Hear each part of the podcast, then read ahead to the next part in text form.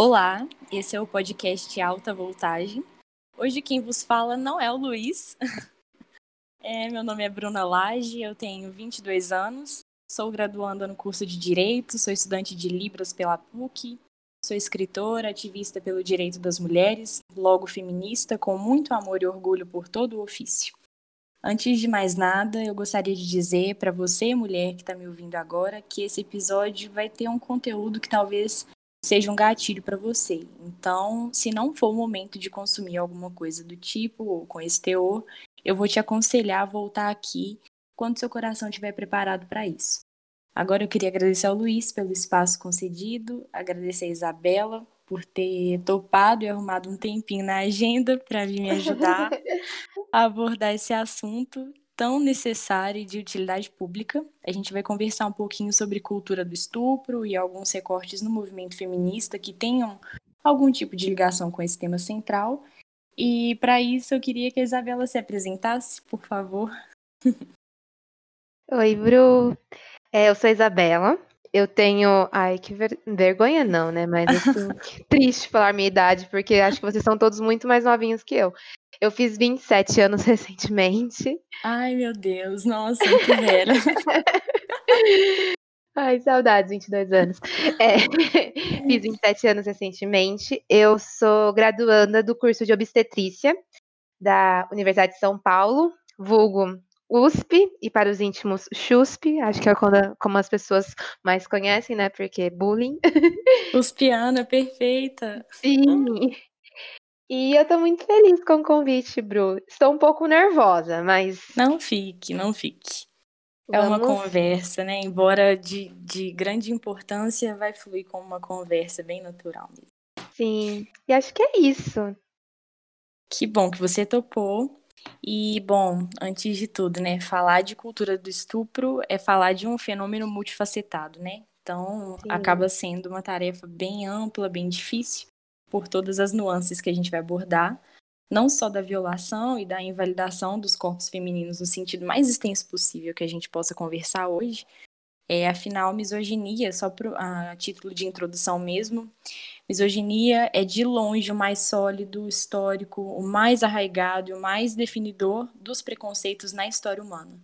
Mas falar sobre cultura do estupro é usar a definição mais arcaica e fiel de que os nossos corpos simplesmente não nos pertencem e estão em pleno dispor alheio, né?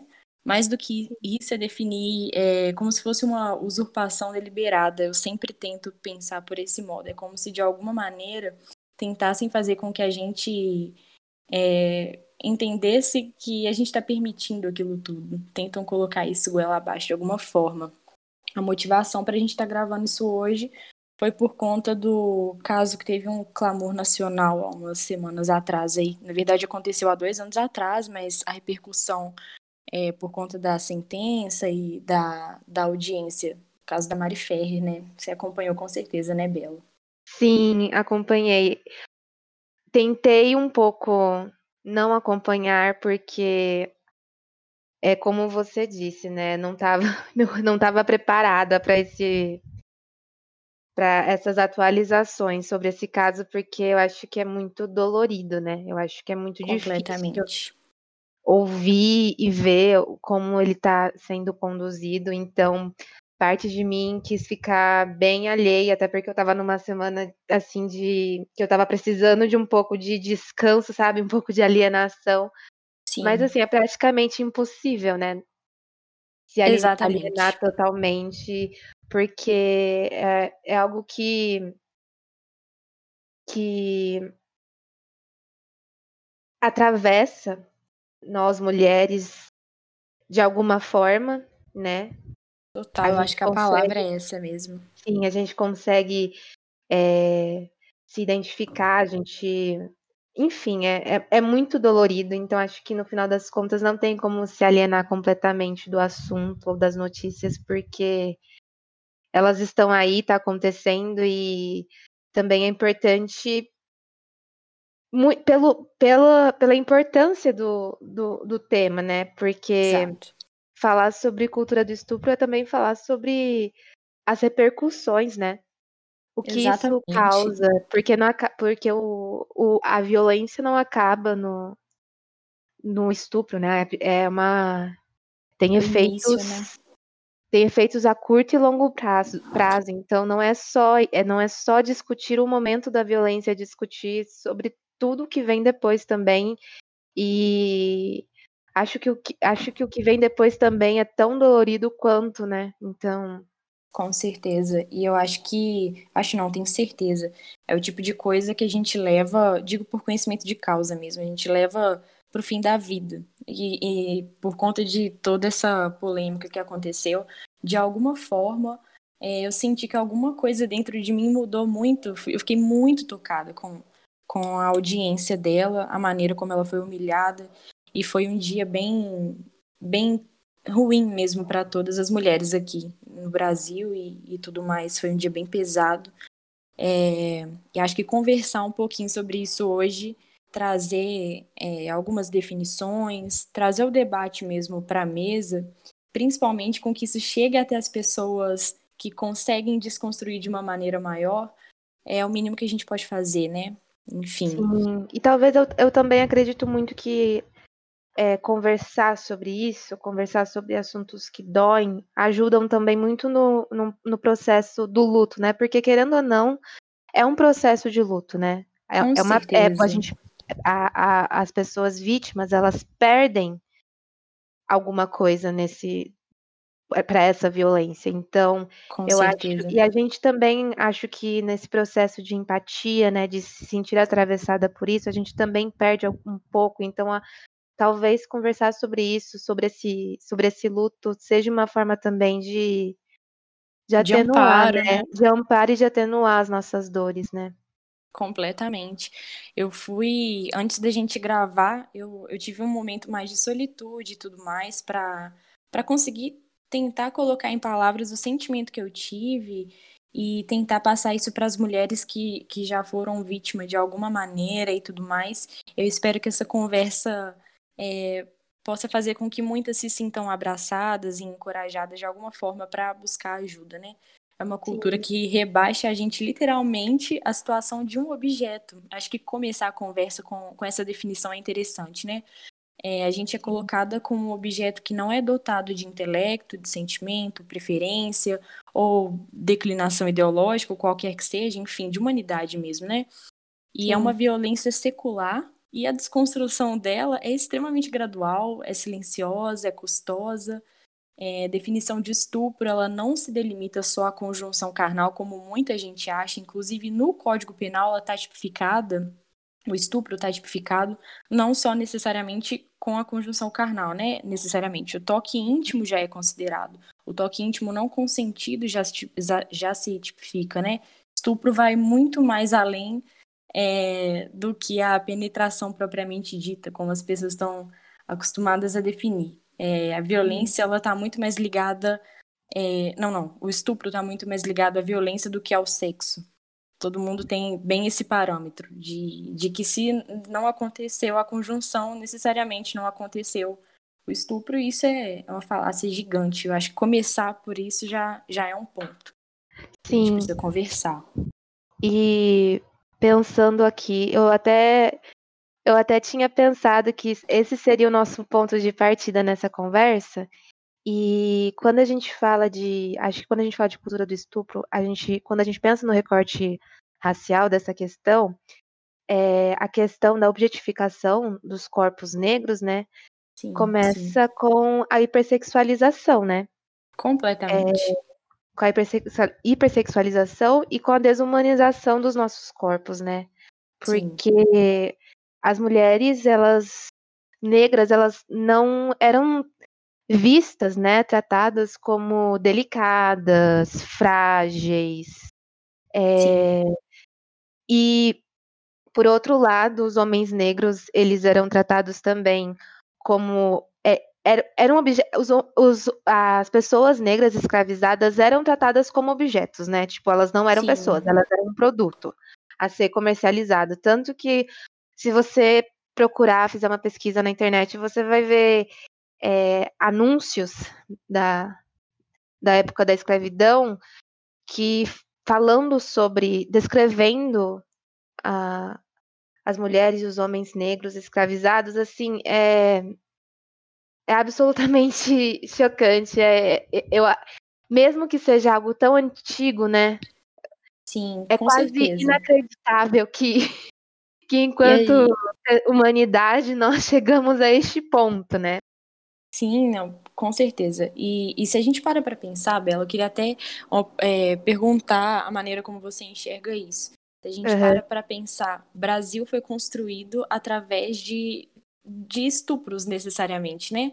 É, mulheres em, em, condição, mulheres escravizadas e tudo mais, é, eram objetificadas todos os dias e a gente surgiu a partir disso. O Brasil tem uma ideia completamente fantasiosa de miscigenação sagrada Sim, e gloriosa. É... E miscigenação nada mais é do que o, a conclusão de uma cultura do estupro que surgiu com elas aqui. Então, acho que é muito importante a gente falar sobre isso também. Sim, a, a mulheres negras e indígenas, né? Esse país Sim. foi formado pelo estupro de mulheres negras e indígenas. Exatamente. E é engraçado como é que o Brasil é um, é, é, o Brasil é um país que parece que que não tem passado, né? Assim, uhum.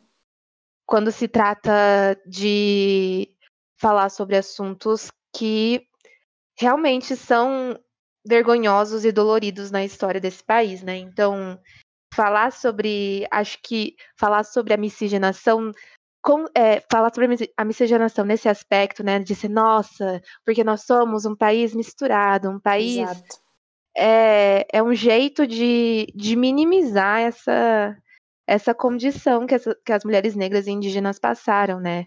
Completamente.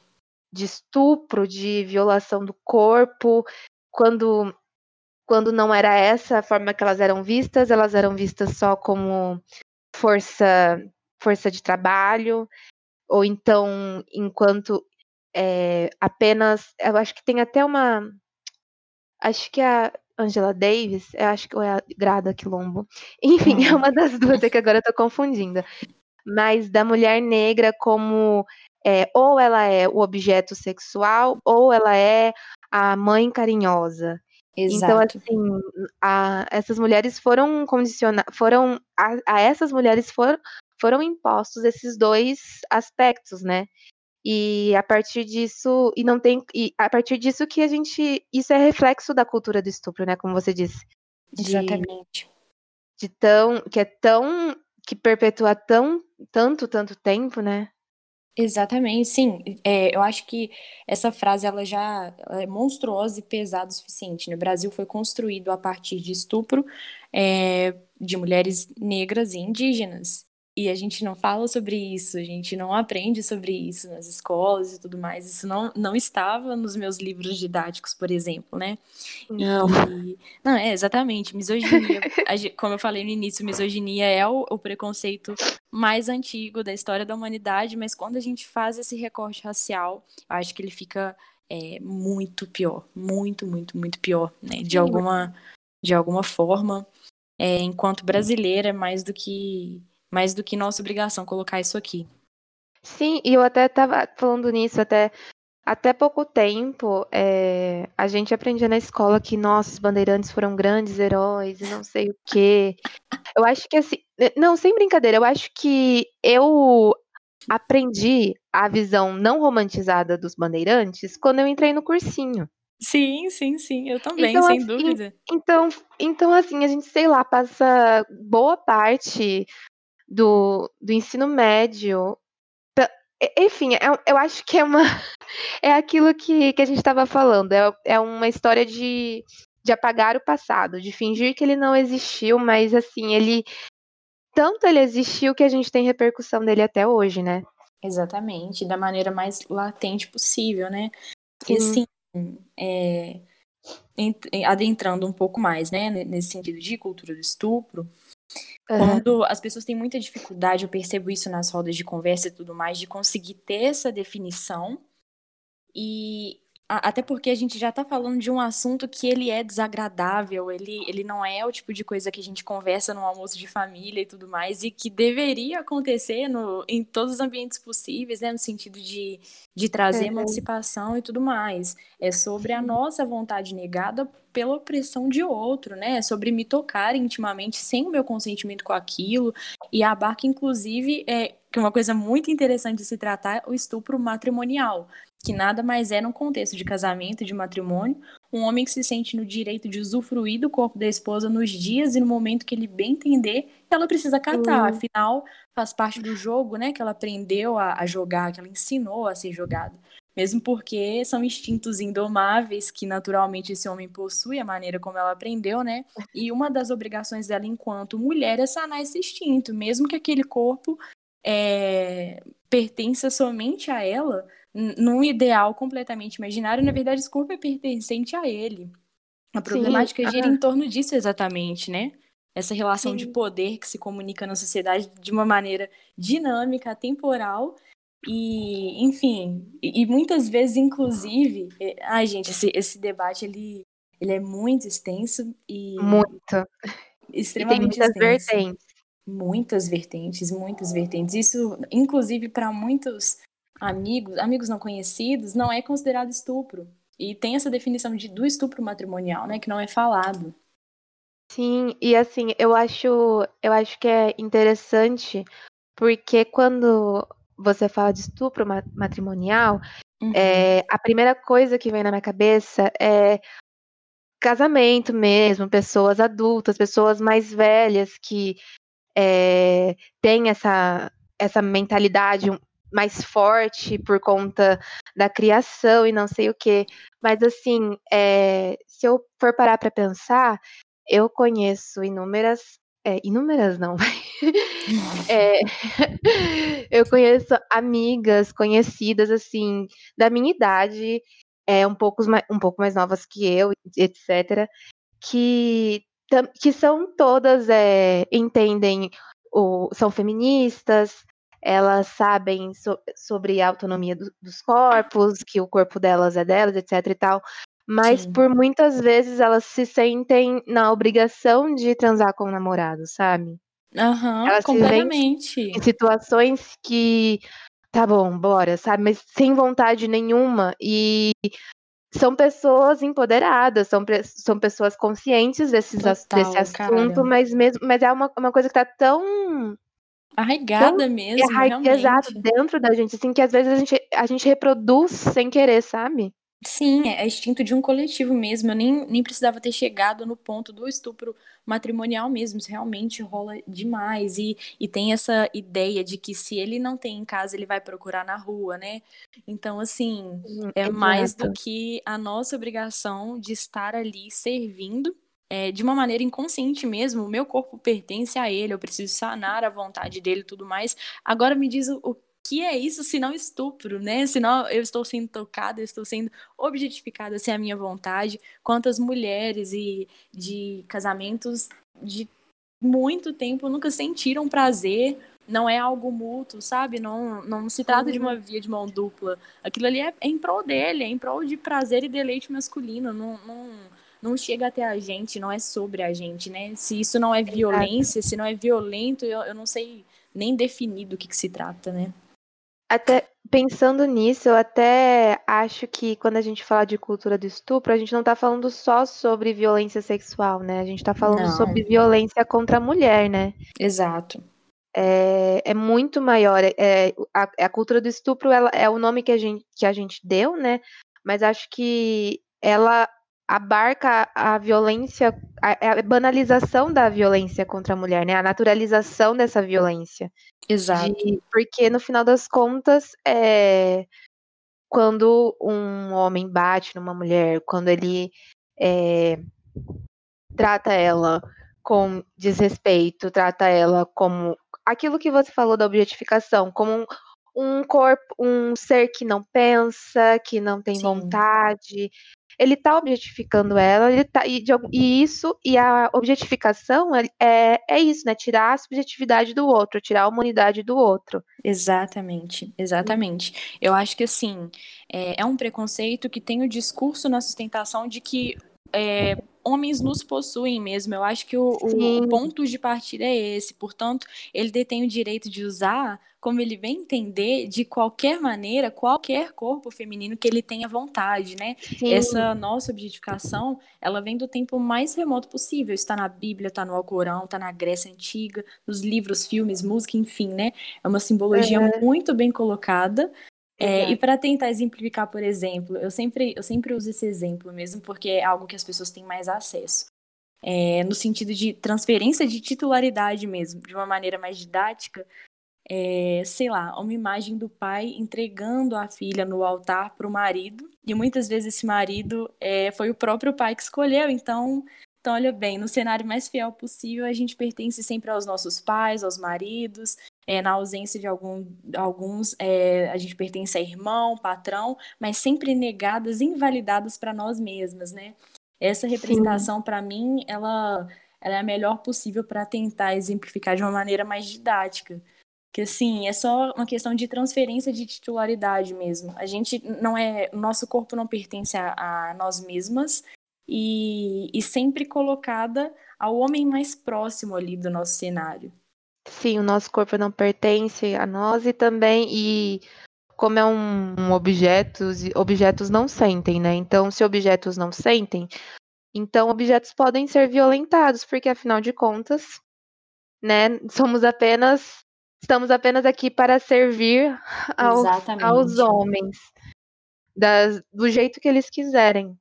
Exatamente. E assim, tudo que aconteceu na audiência da Mari Ferrer, por exemplo, é, assim, a motivação principal para a gente estar tá gravando, como eu falei, foi, foi esse acontecimento, nada mais é do que o resultado de um coletivo que a gente está inserido, né? Igual eu falei, é um coletivo que reafirma todo dia essa ideia de negação da nossa autonomia, é um coletivo violento desde a ascensão propriamente dita dessa violação até o momento que essa mulher ela tenta acessar a justiça porque na maioria dos casos as delegacias elas são ambientes ainda mais hostis e violentos, né? O Estado é extremamente omisso quando a gente vai pedir socorro, é, até porque ele nem foi arquitetado, né? De, uma, de nenhuma maneira para que a gente fosse acolhida, para que a gente fosse amparada, ouvida, Sim. enfim.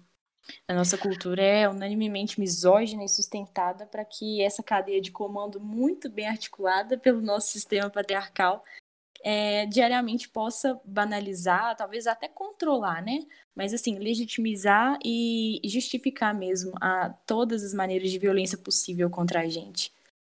Eu tava, quando eu vi, eu não, eu, eu como eu disse, né, eu tava tentando me afastar desse assunto, mas eu acabei vendo o vídeo, né, da audiência. Sim. E foi, nossa, eu não consigo assim descrever o que eu senti, porque o jeito que que essa mulher foi tratada durante aqueles poucos minutos que a gente conseguiu ver foi. Acho que não tenho não. palavras assim. Eu não.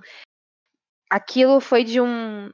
Foi, de... foi, foi tão violento, foi tão absolutamente desesperador, sabe? Foi, acho que a palavra é essa, desesperador. A sua reação foi, foi a reação de todas as minhas amigas foi e desesperador, foi desesperador. E, gente, e, assim, enquanto a gente assiste, a gente tá, pelo amor de Deus, é, o advogado dela tá junto, porque não é possível que ela, tá, que ela esteja sendo tratada desse jeito e ninguém vai dizer nada, sabe? Você também teve a mesma impressão que eu. É como se de uma maneira inconsciente o advogado estivesse meio que acatando. Tipo assim, sabe? Eu, eu tive essa mesma impressão. Ninguém tava fazendo nada por ela ali naquele momento. Foi tudo tão humilhante.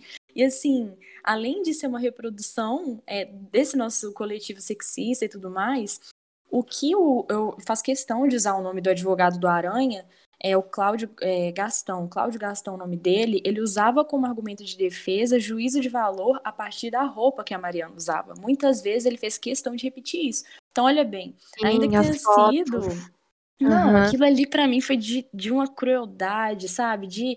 Nossa, não tem nem palavra mesmo. Ainda que tenha sido um caso de repercussão nacional, igual eu falei e tudo mais, é, não fez com que a postura dele, assim, completamente arcaica não viesse à tona. E aí, nesse momento, é, que eu fiquei pensando, meu Deus, é, a criação desse cenário de debate ela tem que acontecer o quanto antes, porque embora pareça óbvia, Bela, a ideia de que roupa jamais é convite para qualquer coisa, esse discurso já está tão batido para mim e tudo mais, não que não justifica violência alguma, foi uma das articulações usada por esse advogado, né, pelo Cláudio Gastão, e me fez lembrar inclusive de uma exposição que aconteceu na Bélgica com o nome é, uhum. A Culpa Não É Minha, acho que é isso.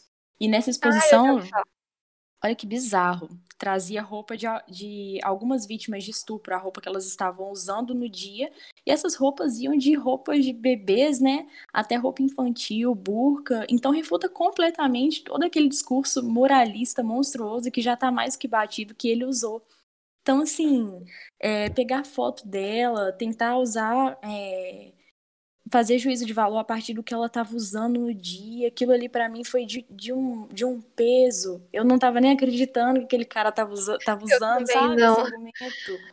Também não, eu, fui, eu, eu, eu tô rindo, mas é de nervoso, porque Sim. porque assim, é, é, é inacreditável. A, é, gente, é assim, eu, eu, eu realmente não consigo pensar, descrever o que eu senti, porque não parecia que estava acontecendo. Eu, eu, vi esse, eu vi esse vídeo várias vezes. Eu falei assim, isso não está acontecendo. Ah, não pode Sim. ser, isso não está acontecendo. E estava acontecendo. Estava e, acontecendo. Exato. E eu fiquei, meu Deus. Eu fui conversar, daí tava uma discussão no meu grupo de amigos, todo mundo falando sobre o modo como ela foi tratada e etc. E eu acho que é, o que aconteceu nessa audiência é um bom exemplo de como a sociedade trata as mulheres, né? É um exemplo, assim, tem vários, assim, não é só não é só esse exemplo que existe, mas eu acho que é um dos exemplos para a gente ver como a sociedade trata as mulheres, né? Como a sociedade vê as mulheres.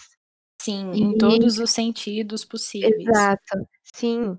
Então é uma eu acho, eu, não, eu acho que até é uma coisa que eu tenho, assim, para mim, sabe?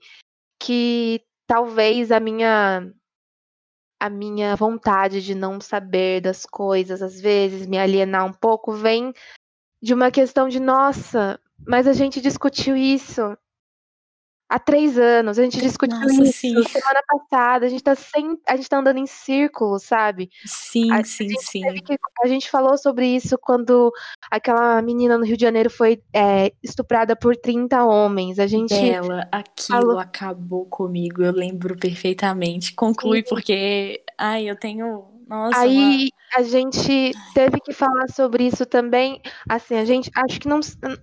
Na minha bolha, pelo menos, né?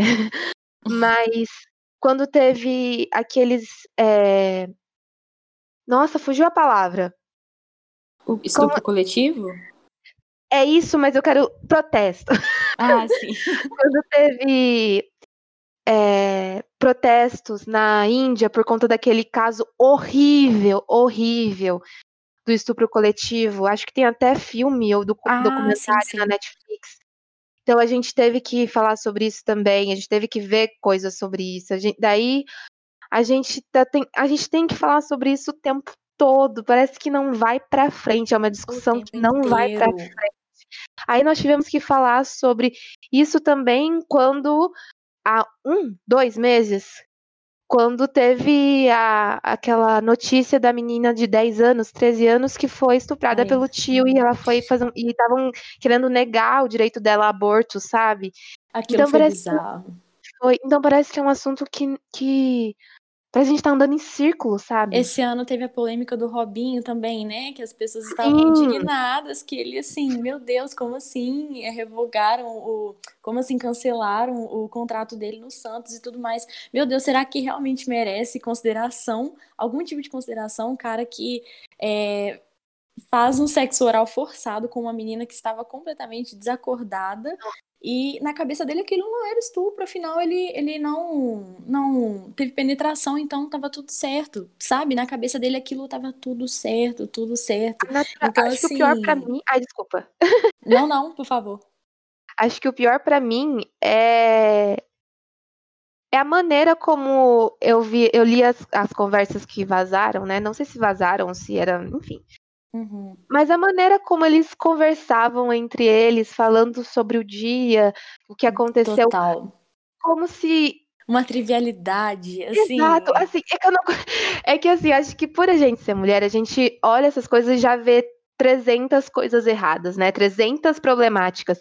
Mas assim, eu fico pensando, gente, não é possível que ele, ele enquanto ele estava escrevendo as mensagens, ele não parou para pensar e disse: Hum, eu acho que eu estou Amiga. falando alguma coisa de errado, sabe? É, é... Na entrevista não. ele falou, assim, de uma maneira completamente corriqueira que tinha acontecido, ainda lamentou a existência de um movimento feminista, assim, hum, nossa, é, acho que você usou exatamente o, o que eu tava tentando intitular mesmo, parece que a gente tá andando em círculo, sabe? Não tá a gente tá pensa que consegue chegar em algum lugar, mas aí volta cinco casas atrás e isso, nossa, esse caso do Rio de Janeiro, do estupro coletivo, ele me marcou de uma maneira muito grande. Na época eu não tinha tanto embasamento, isso foi há uns cinco anos atrás, talvez quatro anos e meio eu estava no ensino médio, e aí esse, esse assunto, esse debate surgiu na sala de aula. Eu estudava num colégio de classe média alta aqui de Belo Horizonte, e eu me lembro com uma clareza de detalhes muito grande da fala dos garotos da minha sala, assim,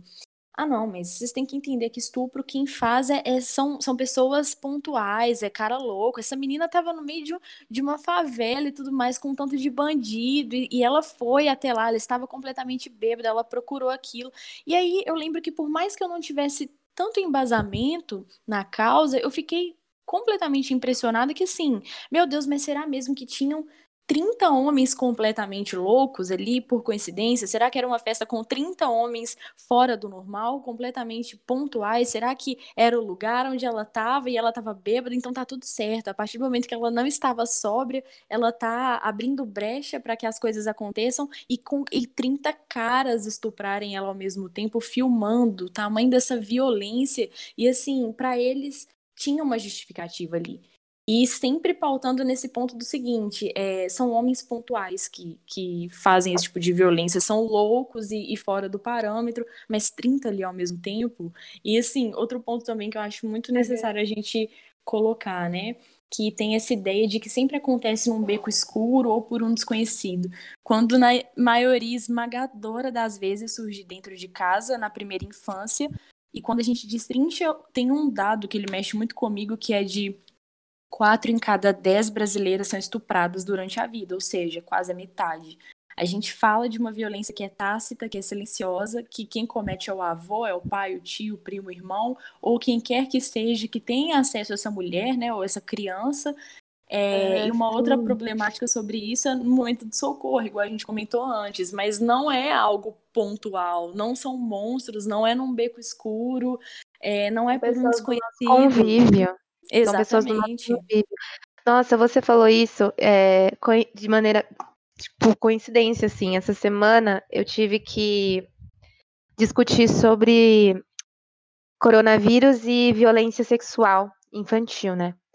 Uhum. E, é, assim, os dados da, da pandemia são, são assustadores. Porque sim, sim. É, a, acho que acho que dado, é a Unicef, é a Unicef, tava, mostrou um estudo que crianças estão mais vulneráveis, que crianças e mulheres estão mais vulneráveis a serem vítimas de violência sexual, né? Sim, sim. E, e aí, no, os, a, nossa, fugiu. Ah, lembrei. e aí, esse, esses dados estavam falando que aumentou o número de de casos reportados de violência contra a criança e violência contra a mulher durante a pandemia. Meu Deus. E é muito. É uma situação que, assim, a pandemia, essas. É, isso, a violência já existe, né? No nosso Sim. dia a dia. E aí a gente tem a pandemia que ela se, so, que ela se sobrepõe a todas essas outras vulnerabilidades. Então é um caso que merece muito, muito, muita atenção. Eu acho que a gente não dá a devida atenção a isso, sabe?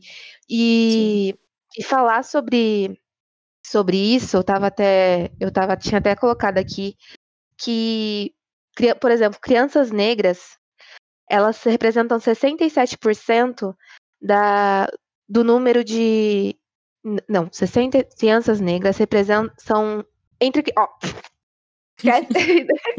volta tudo.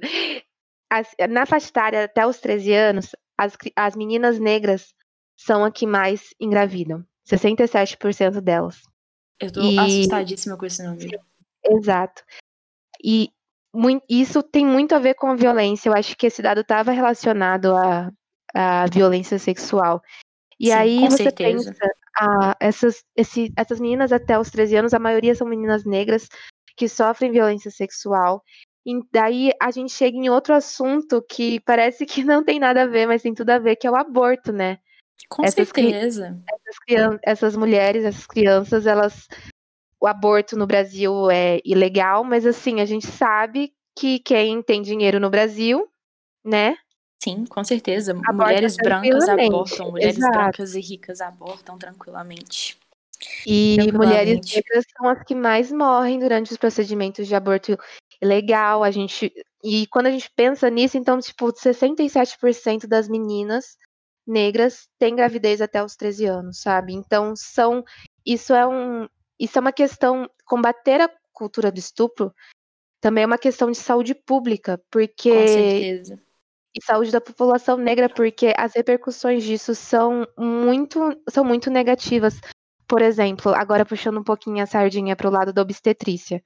Quando a gente pensa em gravidez na adolescência, a gente sabe que existe, que existe toda uma, uma questão social ligada a isso, sabe? Mas Sim. aqui eu quero focar mais nessa questão da violência mesmo.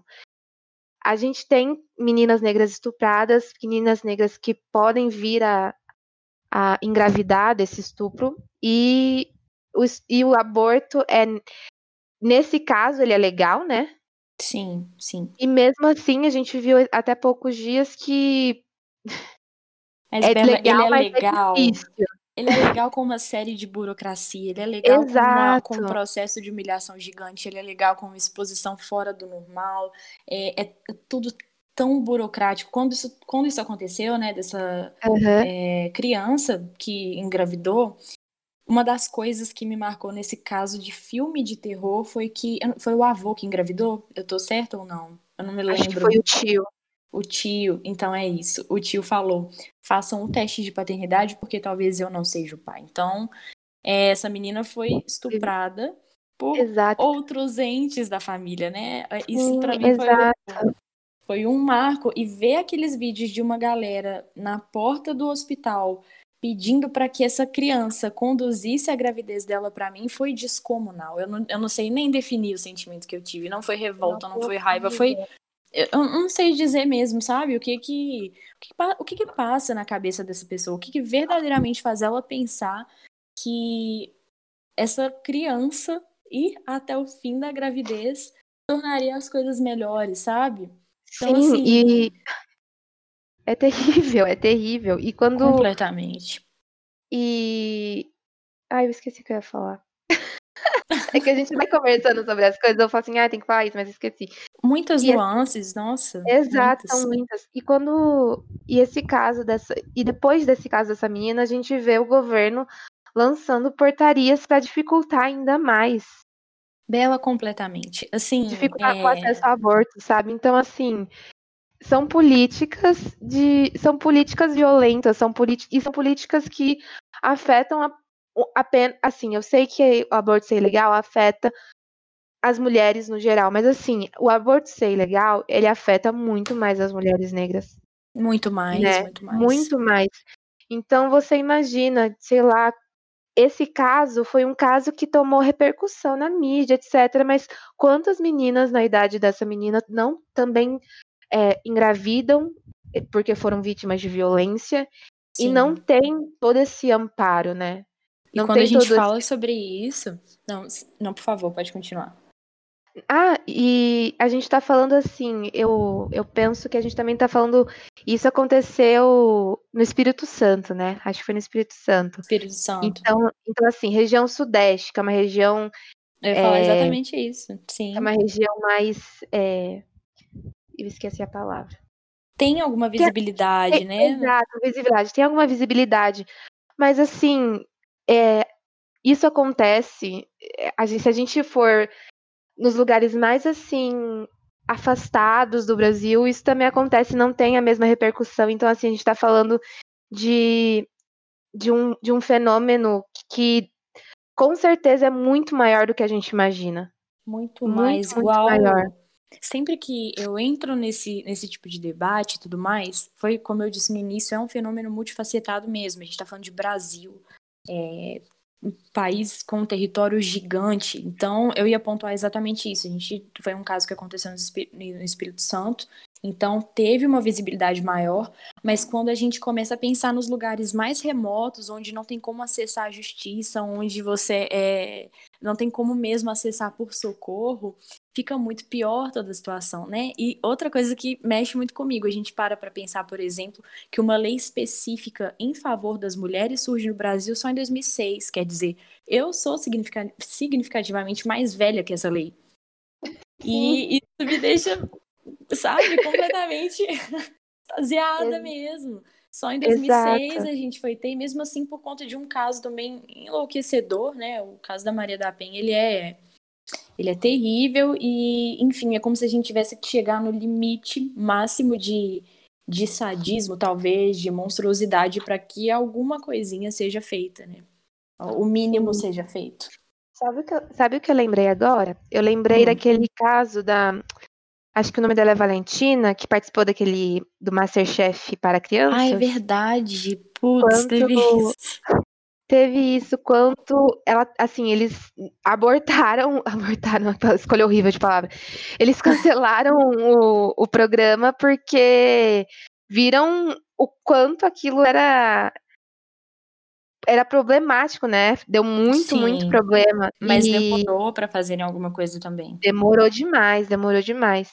E aí eu penso também que a Valentina é uma menina branca, né? Branca. Sim, é... completamente padronizada, né? Sim, exato. E assim, crianças crianças negras, elas são ela foi ela foi ela foi sexualizada, etc. Mas eu, eu isso também me fez lembrar acho que foi algumas semanas, o, surgiu na, na, internet uma discussão sobre a maneira como as, como as pessoas comentavam sobre o filho da Giovanni Eubank do Bruno, o Bless. Eu não sim, sei se você sim. viu isso. Não, essa polêmica especificamente não. Então, é, comentavam assim, coisas do tipo, nossa, quando ele crescer, ele vai dar trabalho. É, e assim, o menino, ele acho que não tem cinco anos, sabe? Eu é uma tenho criança. Que, e assim, e, exatamente. E o corpo dele já tá sendo desumanizado a esse ponto. Isso é bizarro. E aí, exato, e aí a gente passa para as meninas negras, né? As meninas negras, elas parece que elas não, não têm infância, né? Porque a, elas já são vistas, mesmo novinhas, com aquele com um olhar racista de ai, é, são meninas é, como que é, lascivas, sabe? São meninas que são meninas que são mais fáceis, mais dadas, elas são já vistas como um corpo, né? Sim. Que pode ser usado de, de várias maneiras. Isso é muito. Mas é se muito... tiver o prazer, com certeza. É, é, daí tem toda aquela questão também da é, que mulheres negras são mulheres é, mais fáceis, são mulheres mais é, a mulata de exportação, sabe? São mulheres. É o exemplo perfeito. São, sabe? Sim, cor do pecado, exatamente. Uhum. São, mulher, são mulheres para o sexo, né? Exatamente. E você, e você co colocar essa visão em uma criança é muito triste. É, é assim. é problemático demais. É problemático e a gente não demais. fala sobre isso como devia? Não, dela? a gente não. Não, assim, a gente não fala sobre isso como devia e por isso a gente vê esses dados horríveis, meninas negras engravidando a, a rodo, sabe? Vítimas de violência sem precedente. E assim, parece. E é como eu disse, a, a violência não acaba quando a violência acaba, ela se perpetua. Eu tava vendo. Eu tive que fazer um trabalho na faculdade sobre o Plano Municipal de Saúde de São Paulo, que ele dá diretrizes Sim. sobre como conduzir a saúde no município, digamos uhum. assim. E tem uma parte de saúde da população negra. E os dados são são horríveis assim. Quando a gente pensa em, em mulheres negras e em gravidez decorrente de estupro, a gente tem que pensar no, no que vem depois disso. Então, assim, Com é certeza. uma é uma violência contra a mulher, assim, contra as mulheres e contra as crianças que que tem muitos efeitos, por exemplo, quando você pensa nisso, é, usando até o exemplo dessa menina, né, que, que foi estuprada, início de, de pré-natal tardio. Então, assim, existe uma questão da vergonha, né, porque aquilo existe a culpabilização da mulher, né? Sim. Então existe uma questão da vergonha, existe uma questão também de falta de rede de apoio, porque, como você disse, a, a violência, na maioria das vezes, acontece em casa. E a gente Sim. acha que é, se isso acontecer, se foi o padrasto que fez isso, ai não, a mãe ela vai proteger a menina e não, às vezes isso não acontece porque as duas estão sendo violentadas, sabe? Exatamente. As duas estão submetidas a, a esse padrasto, a esse pai, a esse sei, namorado, não sei. Então não é tão fácil esse assim. homem, né? É, não é tão fácil assim ter uma rede de apoio Nem como, quanto a gente pensa, sabe? E aí você tem início de pré-natal tardio. Início de pré-natal tardio, eu consigo dar uma lista gigantesca de, de tudo que pode é, acontecer de negativo para a saúde dessa, dessa menina com por ter iniciado o pré-natal tardio. Sem falar de infecções sexualmente trans, transmissíveis, né? A gente. Isso completamente. Exato. E aí, por exemplo, a gente tem pré-natal tardio, a gente tem entre mulheres negras, o... os bebês eles têm um maior risco de baixo, é, baixo peso no nascimento. A gente também, quando a gente fala disso, de, de cultura do estupro, a gente não pode deixar de falar de violência obstétrica. De nenhuma maneira, exatamente. Então, assim, são vários. É, é uma, é uma coisa que não acaba, sabe? É um efeito cascata, assim. Acontece a violência e aí a gente tem várias outras coisas que acontecem em sequência que para que assim que eu acho que às vezes o que a gente precisa além de combater violência mesmo é falar sobre essas repercussões, sabe? Exatamente. Eu acho que, de, acho que, existe uma falta muito grande também do apoio de, para depois, né? Apoio físico, apoio psicológico, assim, o como você disse, o, Estado, ele é ele não está ali para acolher a mulher, né? Ele é não é completamente é interessante. Exato, a gente e você estava falando do Estado, né? Agora eu vou falar, não que não seja Estado, mas pensando nos serviços de saúde, não Sim. é não é agradável para as mulheres e para as mulheres irem no serviço de saúde é, falar sobre estupro, sabe? Não mesmo. Porque não é é uma coisa que não é não é bem não é bem vista, é um tabu, né?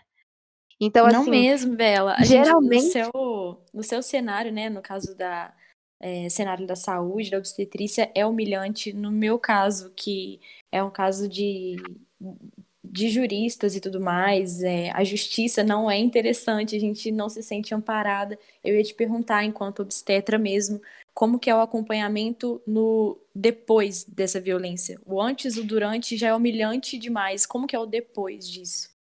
Então, é... até as portarias novas do governo, a, a mulher que era vítima de, de estupro e ela queria abortar, e, e ela quer abortar, ela não precisava nem de, de, um, de um boletim de ocorrência. Ela chegava no hospital e ela com, falava sobre o que tinha acontecido e ela poderia ter o aborto, né? Sim. Só que mesmo assim não é não é algo fácil, sabe? Não é não é não é as pessoas existe uma um estigma muito grande. A violência sexual causa um estigma muito grande justamente pelo pelas questões de machismo, patriarcado, misoginia. Então, quando você chega no serviço de saúde, é, acho que assim são raras as vezes que você é acolhida do jeito certo, sabe? Sim. Não é e, e é muito triste porque eu acho que os serviços de saúde são é a porta de entrada para muitas mulheres e eles não e elas não são bem acolhidas, sabe? É muito difícil. Então, não não é fácil em nenhum momento. E a gente está falando de casos que, os, que, o aborto é, é legalizado. Eu fiz um, um, uma pesquisa sobre a percepção das mulheres em relação ao atendimento quando elas têm aborto e óbito fetal. Uhum. E assim, elas são tratadas é, é, é, inacreditável, mas assim, existe, existe um preconceito, existe uma, um tabu, tipo, mulheres que abortaram espontaneamente, é, sendo tratadas como culpadas por aquilo, sabe? Sendo colocadas junto com outras mulheres que acabaram de ter filho. Então, assim, é, um, é, um, é uma estrutura que está montada para ser para não para não ter para não ter acolhimento, é para falar assim, olha, você tá errada, você a culpa é sua por, por você não ter conseguido segurar o seu bebê, ou então, ah, será a sua eu... maternidade libada Exato. também, né? Ou então, isso. será que você perdeu de verdade esse bebê ou você é, a, abortou, você induziu esse aborto, sabe? Então, assim, é uma estrutura muito violenta com as mulheres. Eu acho que nesse e a sentido... gente acha que a gente. Ai, desculpa. Não, na verdade, eu só é, concluí essa ideia mesmo de que, nesse sentido, a rede de amparo ela nem é negligenciada, ela chega a ser propriamente negada mesmo, né? Sim, e quando a gente. E, e assim, eu acho que a gente separa muito as coisas, mas se você pensar, por exemplo, na sua área, é, as, essas mulheres já chegam muito adoecidas, né? Sim, quando isso chega no, no judiciário. Se a gente for pensar no caso da Marina, Marina, Mariana, ela já chegou, ela já chegou muito adoecida, né? São dois anos Nessa... de percurso com, que ela está completamente à margem, exposta, fragilizada. E a gente tem que pensar também que a gente está falando de uma mulher branca com todos os privilégios possíveis e tudo mais, né? Sim, e assim, ela já chegou completamente adoecida nesse, nessa audiência. Então não é algo que a gente pode separar do, o, a saúde do judiciário, porque não tem como. Não tem como, porque se elas fossem bem acolhidas já no, no sistema de saúde, chegar no judiciário é, seria não seria fácil, mas seria menos difícil, sabe? Sim. Porque daí você, porque daí você vai para o serviço de saúde adoecida. Aí no serviço de saúde, muitas vezes você não é acolhida, suas, suas demandas não são escutadas. Aí você chega no judiciário, você é violentada mais uma vez porque você não é ouvida, você é, você é desacreditada, você é descreditada. Então é um, processo, é um processo adoecedor, e por isso que eu acredito muito que seja uma questão de saúde pública. A gente está vendo mulheres adoecendo Assim, Bela, eu acho que essa, colo essa colocação foi perfeita, sabe? O judiciário, ele, ele nada mais é do que o papel do homem branco ali, sabe? Do, do, do provedor de fato, o homem branco, aquele que manda, que nos possui e tudo mais é, não é interessante fazer com que essa cadeia de comando seja reestruturada. Então, para eles também é, é, é, é, bom que sejam omissos, sabe? Inclusive, eu, quando, quando eu falo sobre esses cenários de violência que acontece durante, que, que ajuda a, a isso acontecer e o depois, é, pelos veículos de comunicação também. Eu sempre costumo dizer para os meus amigos do jornalismo como que é importante fazer jornalismo de uma maneira humana e verdadeiramente consciente e embasada. Porque acontece o seguinte, É, a maneira como esses veículos de comunicação noticiam, na maioria das vezes, crimes como estupro e feminicídio, eles tratam como crime passional, ou seja, aquele crime que não foi premeditado, que foi motivado é, por uma causa maior, um crime que, assim, foi motivado por forte emoção. Então, assim, percebe como que a, a morte dos nossos corpos, elas são romantizadas, né, por esse sistema, a maneira como se noticia isso. Teve um caso que aconteceu não sei se foi em Floripa, isso já tem um tempo, inclusive. E só para exemplificar como que essa reprodução ela vem de, de todos os lados e como que fazem com que uhum. mulheres comprem essa ideia também, no sentido de assim, teve, rolou uma festa e aí três caras estupraram uma menina, eles foram presos e a repórter que estava cobrindo é, essa situação ela lamentava, meu Deus, eles estragaram a carreira deles, eles estudavam medicina, que lamentável. Em nenhum momento foi citada é, a vítima e tudo mais, e sim lamentando como Eu vi eles... isso, eu vi isso, eu vi. sabe? E reproduzido por uma mulher, então vem de certamente não tem como comparar, né? Que é, essa opressão ela é unanimemente masculina, mas como que a gente é ensinada a comprar essa ideia? Como é que se joga o jogo no final das contas, né? Somos culpadas e pronto, acabou. E ela lamentava o fato deles terem jogado a carreira fora e por um deslize agora eles estão presos. Não citou-se o nome da vítima, não citou absolutamente nada de como ela estava, é... enfim, sabe? A culpa foi inteiramente para ela. Isso e me pensando... assustou muito.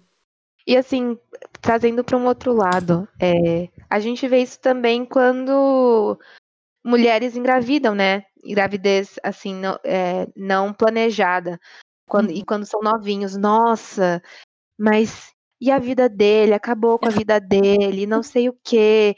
E assim, e a vida dela, sabe? E a vida dela, nossa, com certeza. E a vida dela, porque assim, a partir desse momento, acho que a gente vê a, essas falas traduzem, sim, mulheres são úteros a, servi a serviço da sociedade, né?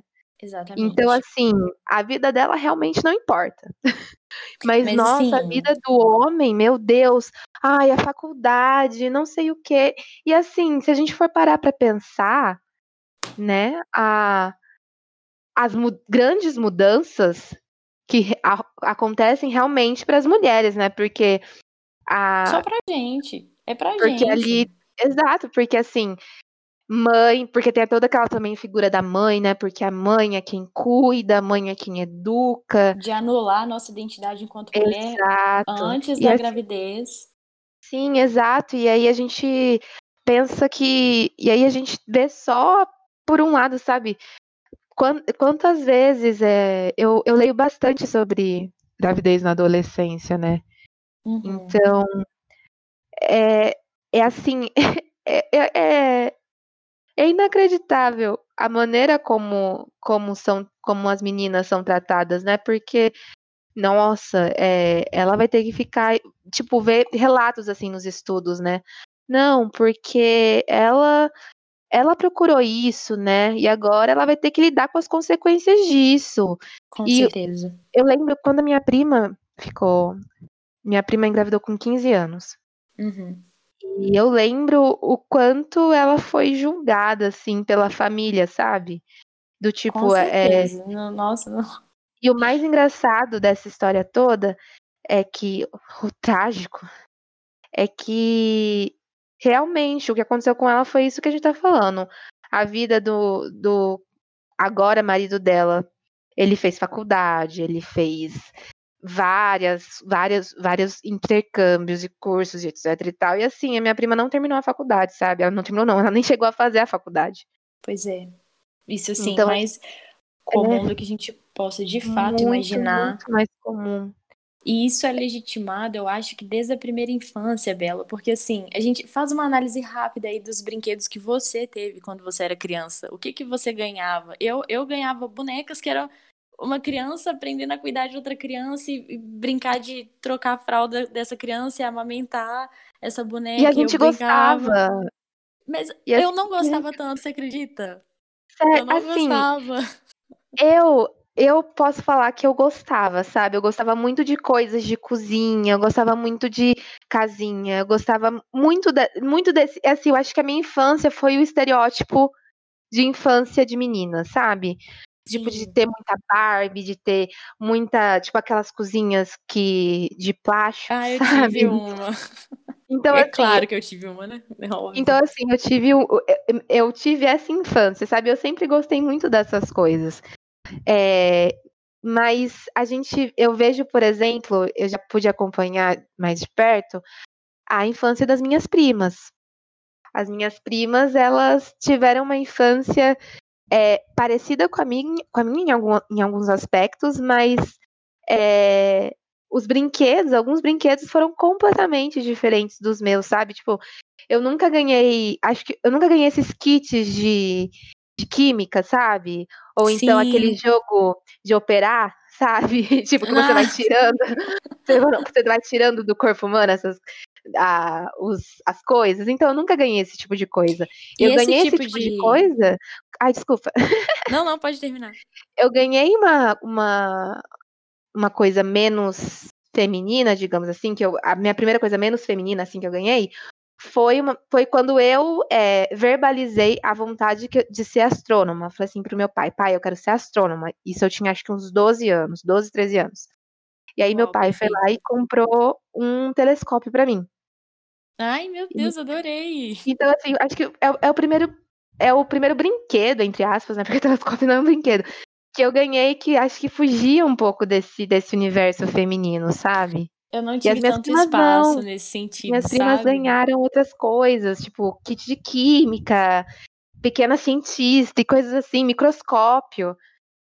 E que bom que isso tá acontecendo, porque assim, Sim, a gente faz essa análise rápida, os brinquedos, né, de, meninos, Uhum. né, o que seria, mas enfim, é, o que eles costumam receber é algo que, que vai ajudar a cultivar a criatividade e tudo mais, e, e a gente fica limitado à cozinha, à maternidade, e é isso, sabe, a, a, a Barbiezinha ali e tudo mais, e eu não gostava tanto, eu lembro que assim, é, eu sempre, no colégio, a minha irmã sempre foi mais sociável e tudo mais. E eu tinha, inclusive, beijo, Maria Júlia. A Maria Júlia sempre foi a minha grande amiga e a gente brincava muito de coisas que eram relacionadas à imaginação. Eu sempre tive muita afinidade com o livro, sabe? Contação de Uhum. história e tudo mais. Eu gostava muito. É, eu tenho um irmão mais novo, então, de brinquedo, de fato, a paixão que eu tinha era uma, era uma pista de carrinho da Hot Wheels que mudava a cor do carrinho com a temperatura da água. Eu achava aquilo o máximo, eu não tinha o menor interesse em ficar brincando de trocar a fralda de boneca e tudo mais. Em que momento, sabe? Que, que compraram essa que- ideia. Eu acho que eu comecei a me interessar por outros tipos de brinquedos quando meu irmão nasceu. de- depois, que meu irmão, depois que meu irmão nasceu. Porque daí eu comecei a ter essas coisas tipo. é, lava, lava jato da Hot Wheels, essas, sabe? Ah, é genial. Uma coisa que eu amo até hoje, e eu, e assim, meu irmão ganhava muito, é autora, autorama? Isso, autorama, sabe? Nossa, eu adorava. Eu não Eu tive, adorava. mas, mas tinham pessoas no meu colégio que tinham, é verdade. Sim, então assim, eu, é, ainda bem que isso tá mudando agora, né? Essa, Sim. essa mentalidade, mas é, acho que faz muito, acho que pensando na, na nossas que nos criaram, Exatamente. né? É, eu acho que o normal era era essa infância mais estereotipada que nem a minha, sabe? Tipo, eu nunca questionei também. Assim, criança não questiona É, nada, né? exato. Tipo, não, mentira, crianças questionam. Mas, Mas assim, eu sempre fui uma criança muito. sim, mas É, não. pontual, né? Exato, não fazem grandes questionamentos, assim, como a gente tá fazendo agora. Sim.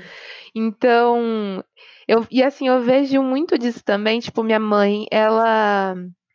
Minha mãe é bem, bem liberal, assim, sabe? Bem progressista, digamos assim. Uhum, E, sim. mas mesmo assim, às vezes eu vejo ela reproduzindo umas coisas que eu fico assim, mãe, por favor, até esses dias você tava é, com filtro no Facebook falando totalmente o contrário do que você tá falando agora, sabe?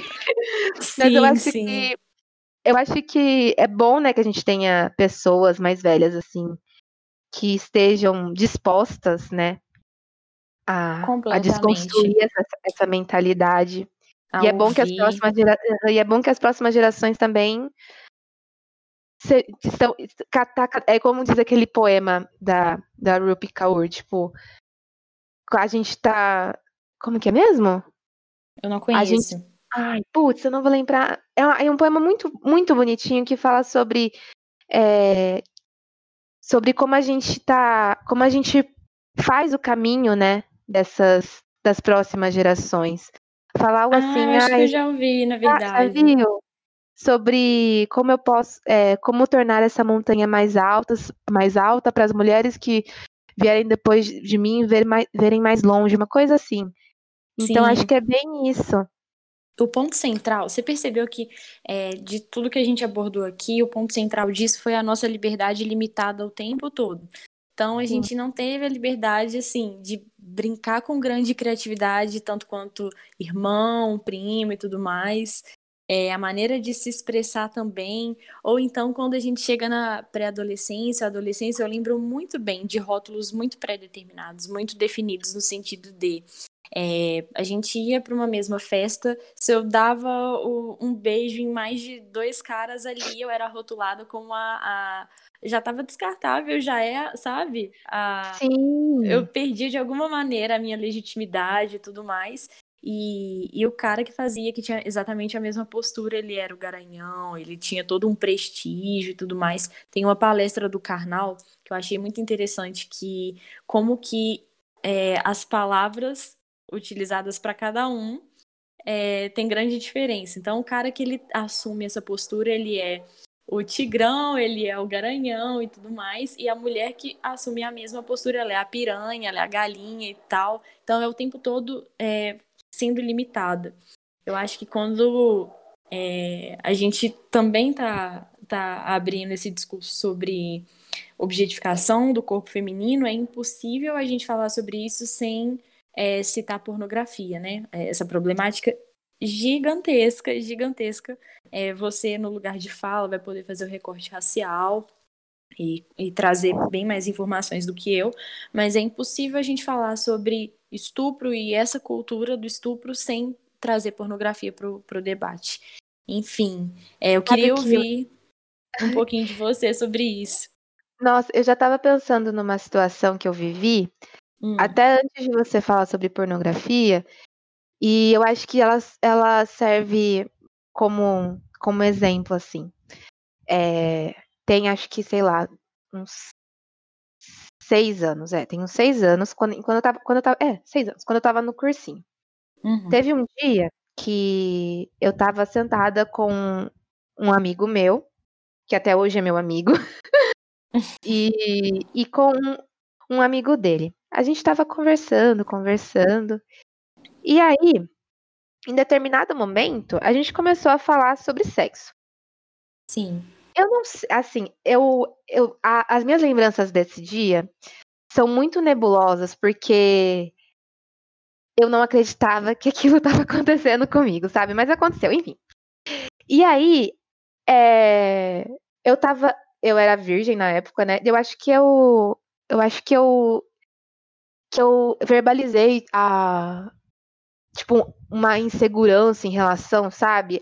A Sim. dor, etc e tal da primeira vez, etc. E aí, esse meu amigo, ele virou para mim e falou assim: Bela, não se preocupe, porque é, você foi biologicamente Ai, é, feita para aguentar isso aqui. E aí ele bateu uma lata daquele daquele energético Monster, sabe? Ah. Sim, Você sim. foi feita para aguentar isso daqui. Então não se preocupe. Meu Deus porque do vai céu. certo. E Como aí? Você reagiu a isso? Eu acho, eu acho, eu lembro que eu ri, sabia? Eu ri a gente e na não hora muito bem como reagir, né? Eu é, fico... eu ri e assim, na hora eu fiquei muito incomodada, mas assim, eu não fiz as, as ligações, sabe? Racistas dessa coisa, sabe? Desse momento. Hum eu ri e falei assim, ah, é verdade, sabe? E aí Meu depois Deus. eu fui conversar com, com uma amiga minha, e aí eu falei assim, nossa, olha o que ele falou. Ela veio pra mim e falou assim, Isabela, ele falou isso pra você? Eu falei assim, falou. Meu Deus, que racista e não sei o quê. E aí eu acho que a gente pode pensar, é, pensando na pornografia, é, essa visão, né, que a gente tem sobre mulheres negras e homens negros, né, que ai, o homem, o homem negro ele é muito viril, ai, é, o homem negro tem pau grande. E mulheres negras são feitas, e mulheres negras elas aguentam porque, né, mulheres negras, homens negros, a compatibilidade e isso é muito problemático, assim, a gente, é, quando a gente, sabe quando você entra em site que pede, que coloca aquelas propagandas horríveis de, de, de, de sites de pornografia, sim, e aí a gente sim. vê nessas propagandas é, os títulos horríveis, falando sobre o tamanho do pênis do, do, do homem, e geralmente é um homem negro, ou então mulheres negras em posições assim, dentro desses. Desse universo. É, assim, horríveis, horríveis. Eu tenho até uma recomendação para fazer. É, tem uma, uma moça que eu sigo na internet, o nome dela é Gabriela Moura. E ela, acho que fez um estudo sobre pornografia, sobre a indústria uhum. da pornografia, e tem o recorte racial. E assim, é muito bom, sabe? É muito, muito bom. Depois eu posso até te passar, Bru. Por favor, mas, por assim, favor. Mas, mas, assim, gente, é. É terrível. É, assim, a pornografia em si já, já é terrível, né? É completamente terrível. É, é assim, terrível. a gente tem que saber abordar isso, porque sexo é entretenimento e tá tudo bem quanto a isso. Mas é, eu sempre tento deixar isso bem claro que é, é impossível, é paradoxal você ser feminista e ser é, a favor de pornografia. Não existe pornografia liberal. Né? não cabe no, no mesmo pacote, não entra, não tem como, né? E assim, a maneira como a gente é colocada ali é ruim para todos os lados, né? Diga-se uhum. de passagem, é ruim pro, pro lado, né? A maneira como homens consomem é ruim pra gente que é objetificada, que não tem é, a menor colocação de sentimento ali, é literalmente um objeto que aguenta absolutamente tudo e qualquer coisa e tá ali exatamente para isso. É, Também perpetua uma questão de consentimento, né? Exatamente, que, exatamente. De, de, esse, essa questão do, da mulher não ter vontade, né? Estar submissa à vontade do outro. Então, acho que isso também abre, a, abre, é, abre o caminho para abre o caminho não, né? Mas é um dos, dos aspectos dessa cultura tão violenta com mulheres, né? Tipo a questão do consentimento, é, de, de. Ai, é, como que fala? Eu acho, eu acho que eu tô tentando lembrar de uma situação, mas assim. É, eu acho meio absurdo, mas uhum. para mim é para mim eu não entendo com, como como os homens, alguns homens, né, não não conseguem entender o que é consentir e o que é não consentir, sabe?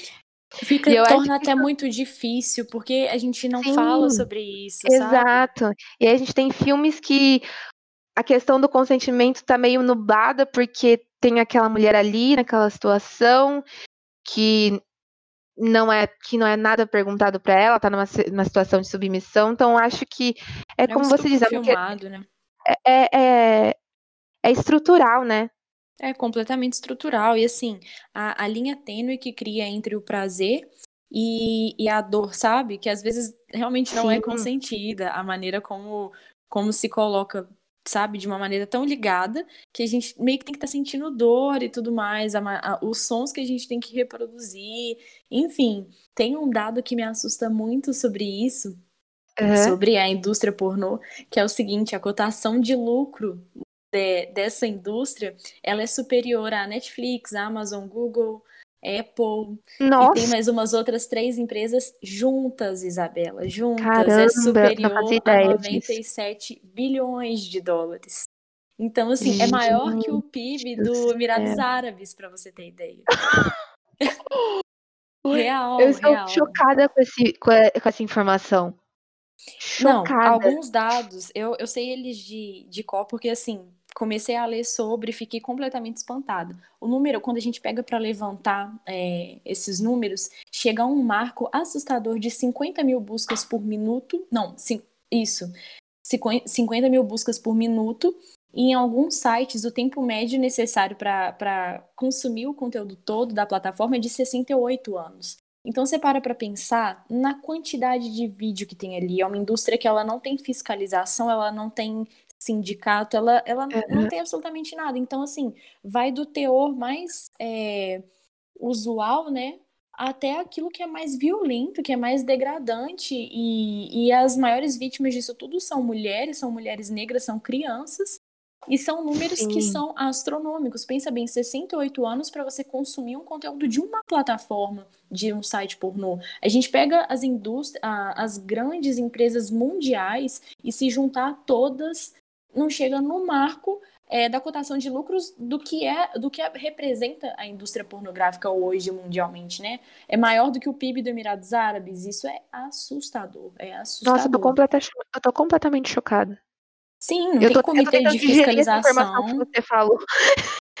eu ainda tô aqui pensando, tipo, nossa, e o, e o, e o, e o dono da Amazon, ele é bilionário, não, né? É, é, é, sim, é astronômico tudo isso. E eu não tô tirando da minha cabeça esses dados, assim, eles estão disponíveis, inclusive. Eu lembro que isso me marcou, porque eu li e reli muito sobre, e eu fiquei, eu lembro que eu tive essa, exatamente essa mesma reação.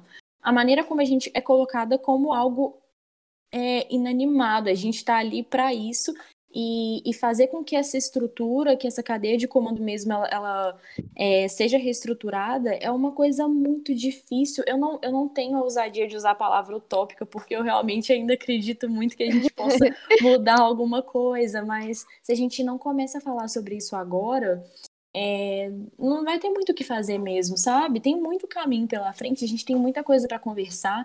Cultura do estupro, como eu disse, é algo secular e, e, desfazer, desmistificar tudo isso é gradual, é lento e tem que partir de todos os lados. A gente precisa é, de todo mundo junto nessa. É, indústria pornô, inclusive, é, é um assunto que a gente poderia ficar aqui assim dias conversando sobre, sabe? Hum. É uma exploração maciça, maciça. Poderíamos fazer, fazer um a gente pode fazer um podcast sobre, inclusive.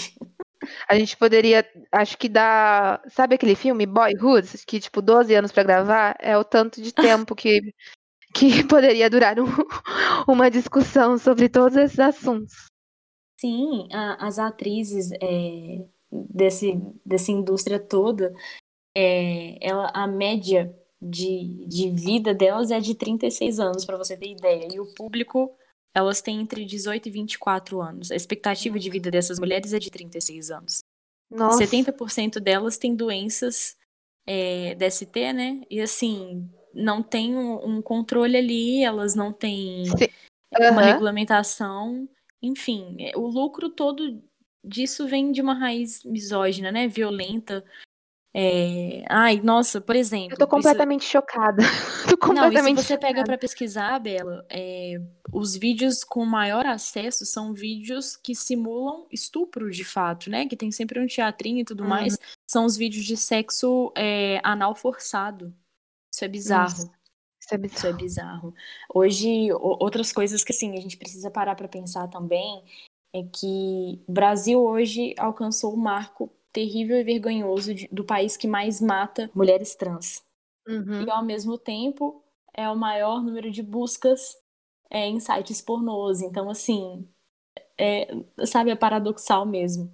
Maior país Sim. que mata mulheres trans, mas ao mesmo tempo é o é, a maior número de buscas, né? Sexo lésbico também tem, um, tem uma procura gigante espancamento, violência explícita, eles têm número de, números de visualizações astronômicos, astronômicos.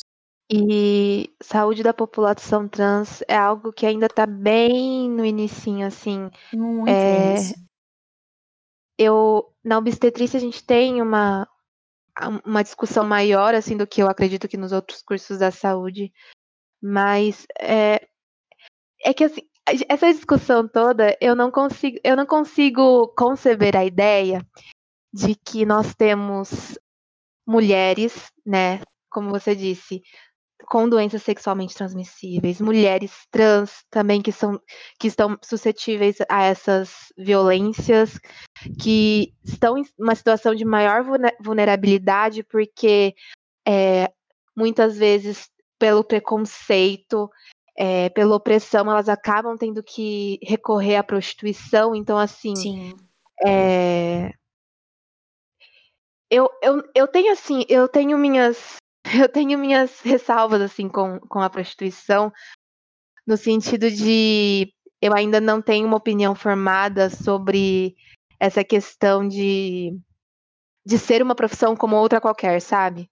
Entendo. Porque eu acho que existe existem mulheres e mulheres, né? Então assim, existem muitos recortes, não é assim, eu acho que existem muitos recortes, então assim, não dá pra gente dizer que é, dá para fazer algo como na Holanda, sabe?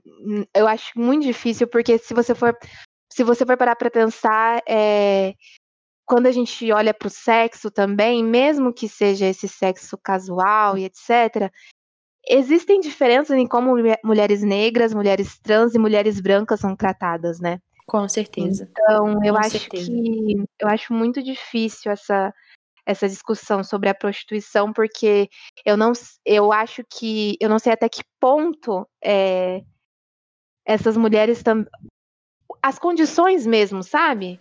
Sim, de, sim. A que essas mulheres são sujeitas, assim, ao que elas são sujeitas durante o, durante o ato sexual. Então, assim, eu fico meio. Eu não tenho uma opinião formada ainda.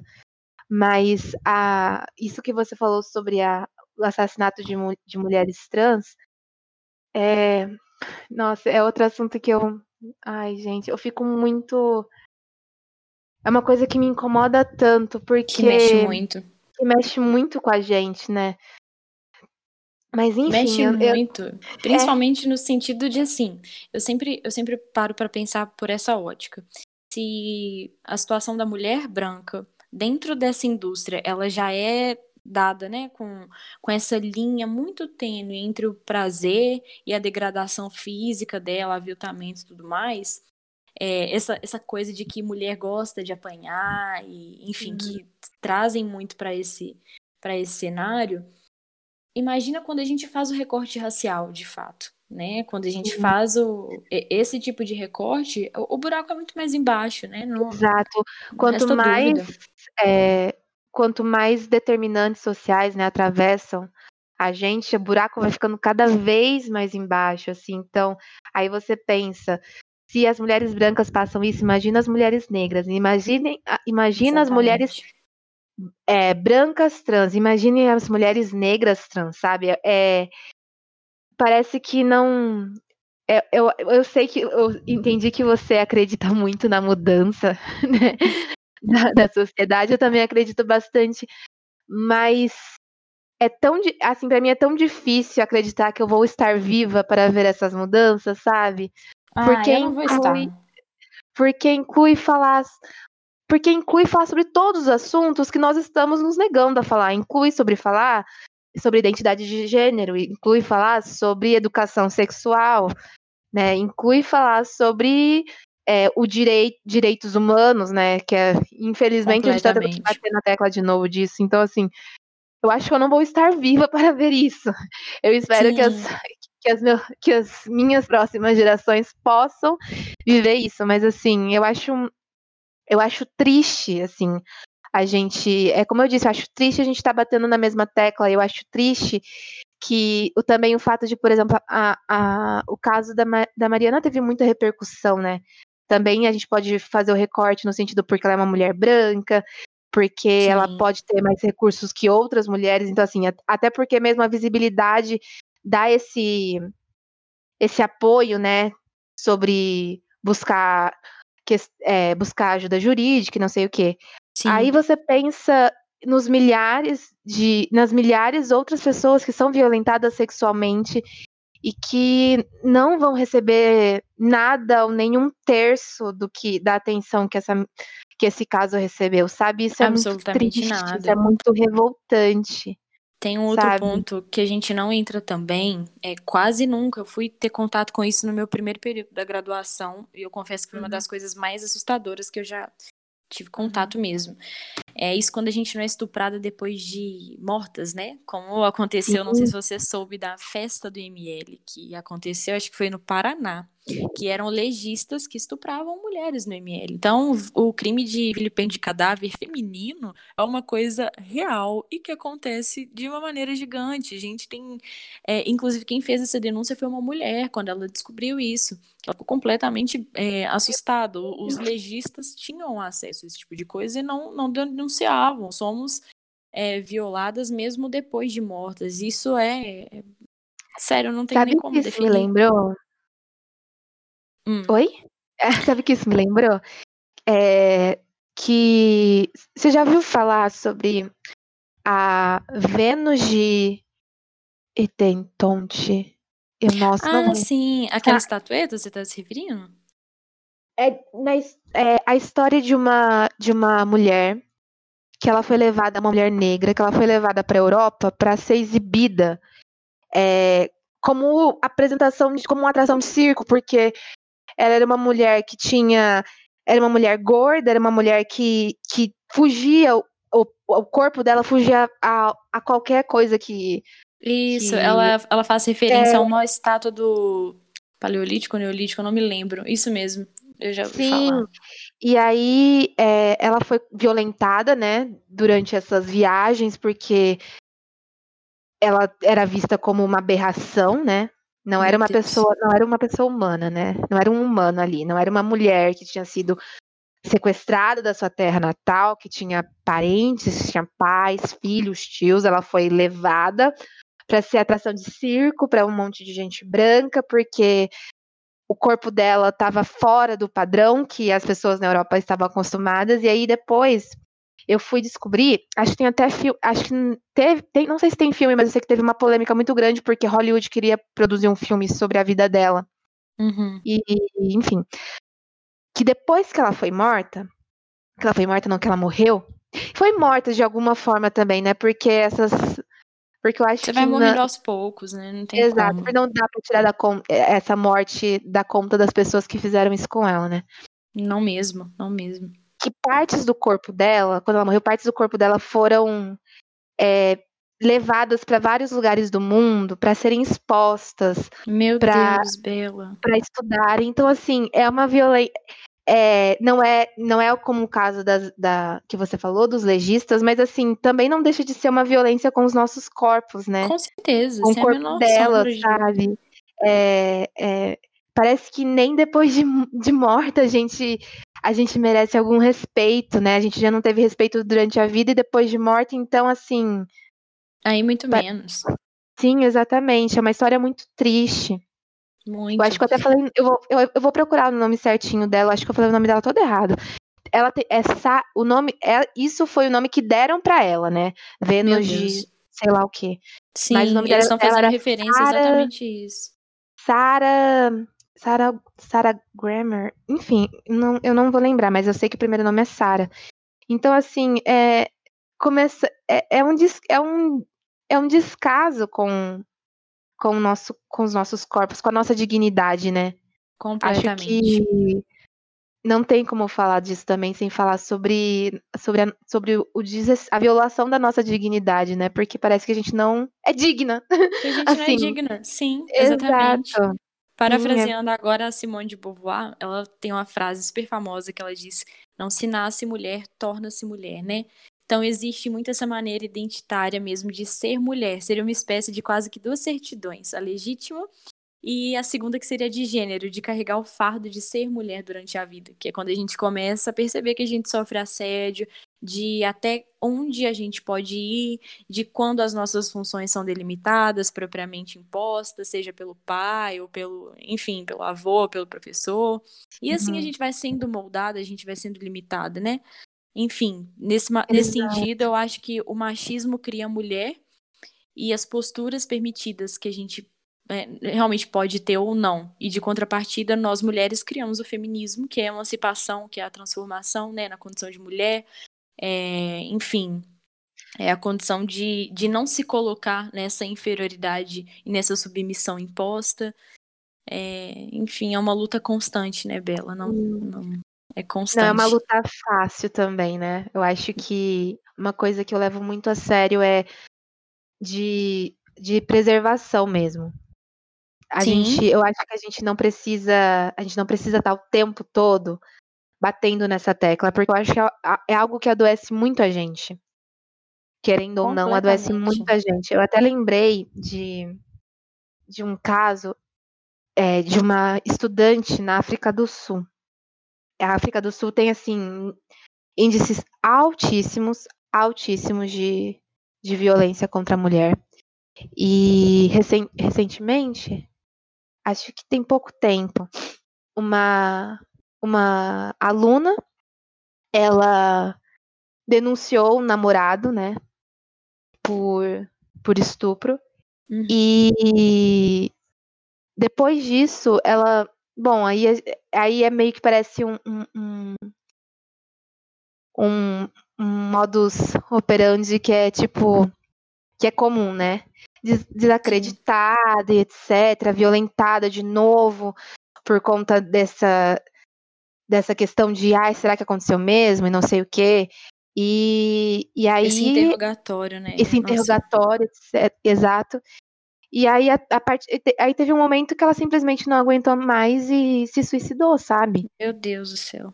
Então, assim, a gente fala, parece que é uma coisa só, mas assim, a gente tá falando sobre mulheres é, que.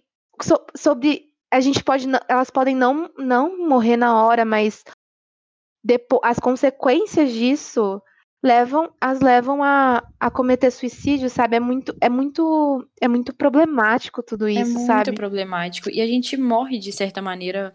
É, alguma coisa dentro da gente muito especial perde vida. Eu acho que é, é sobre isso mesmo.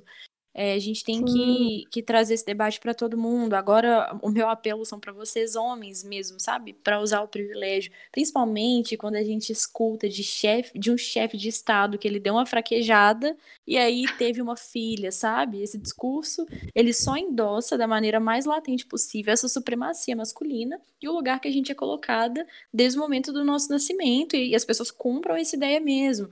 Então, o papel é, hoje, né, o mínimo, o papel mínimo por parte dos homens seria criar mesmo essa indisposição dentro do, do grupo de amigos, é sair do grupinho da putaria do WhatsApp, é, é se indispor, por mais que seja exaustivo. É, acho que a palavra mesmo é essa, é criar essa indisposição, este questionamento e, e não passar pano pro coleguinha que faz a, a piada machista ou que propriamente estuprou alguma pessoa, alguma é, alguma mulher e tudo mais, tem que partir deles, porque senão fica ainda mais difícil, o caminho fica ainda mais longo, fica mais custoso. É, eu acho que tem que vir de todos os lados, sabe? Principalmente é do lado deles. respeitar quando a namorada não quer transar. Completamente. Sabe? É, e assim, eu acho que todo mundo tá passível de, de reproduzir Sim, machismo, reproduzir racismo, de, reprodu de ser transfóbico, sabe, gordofóbico. Acho que todo mundo tá passível disso.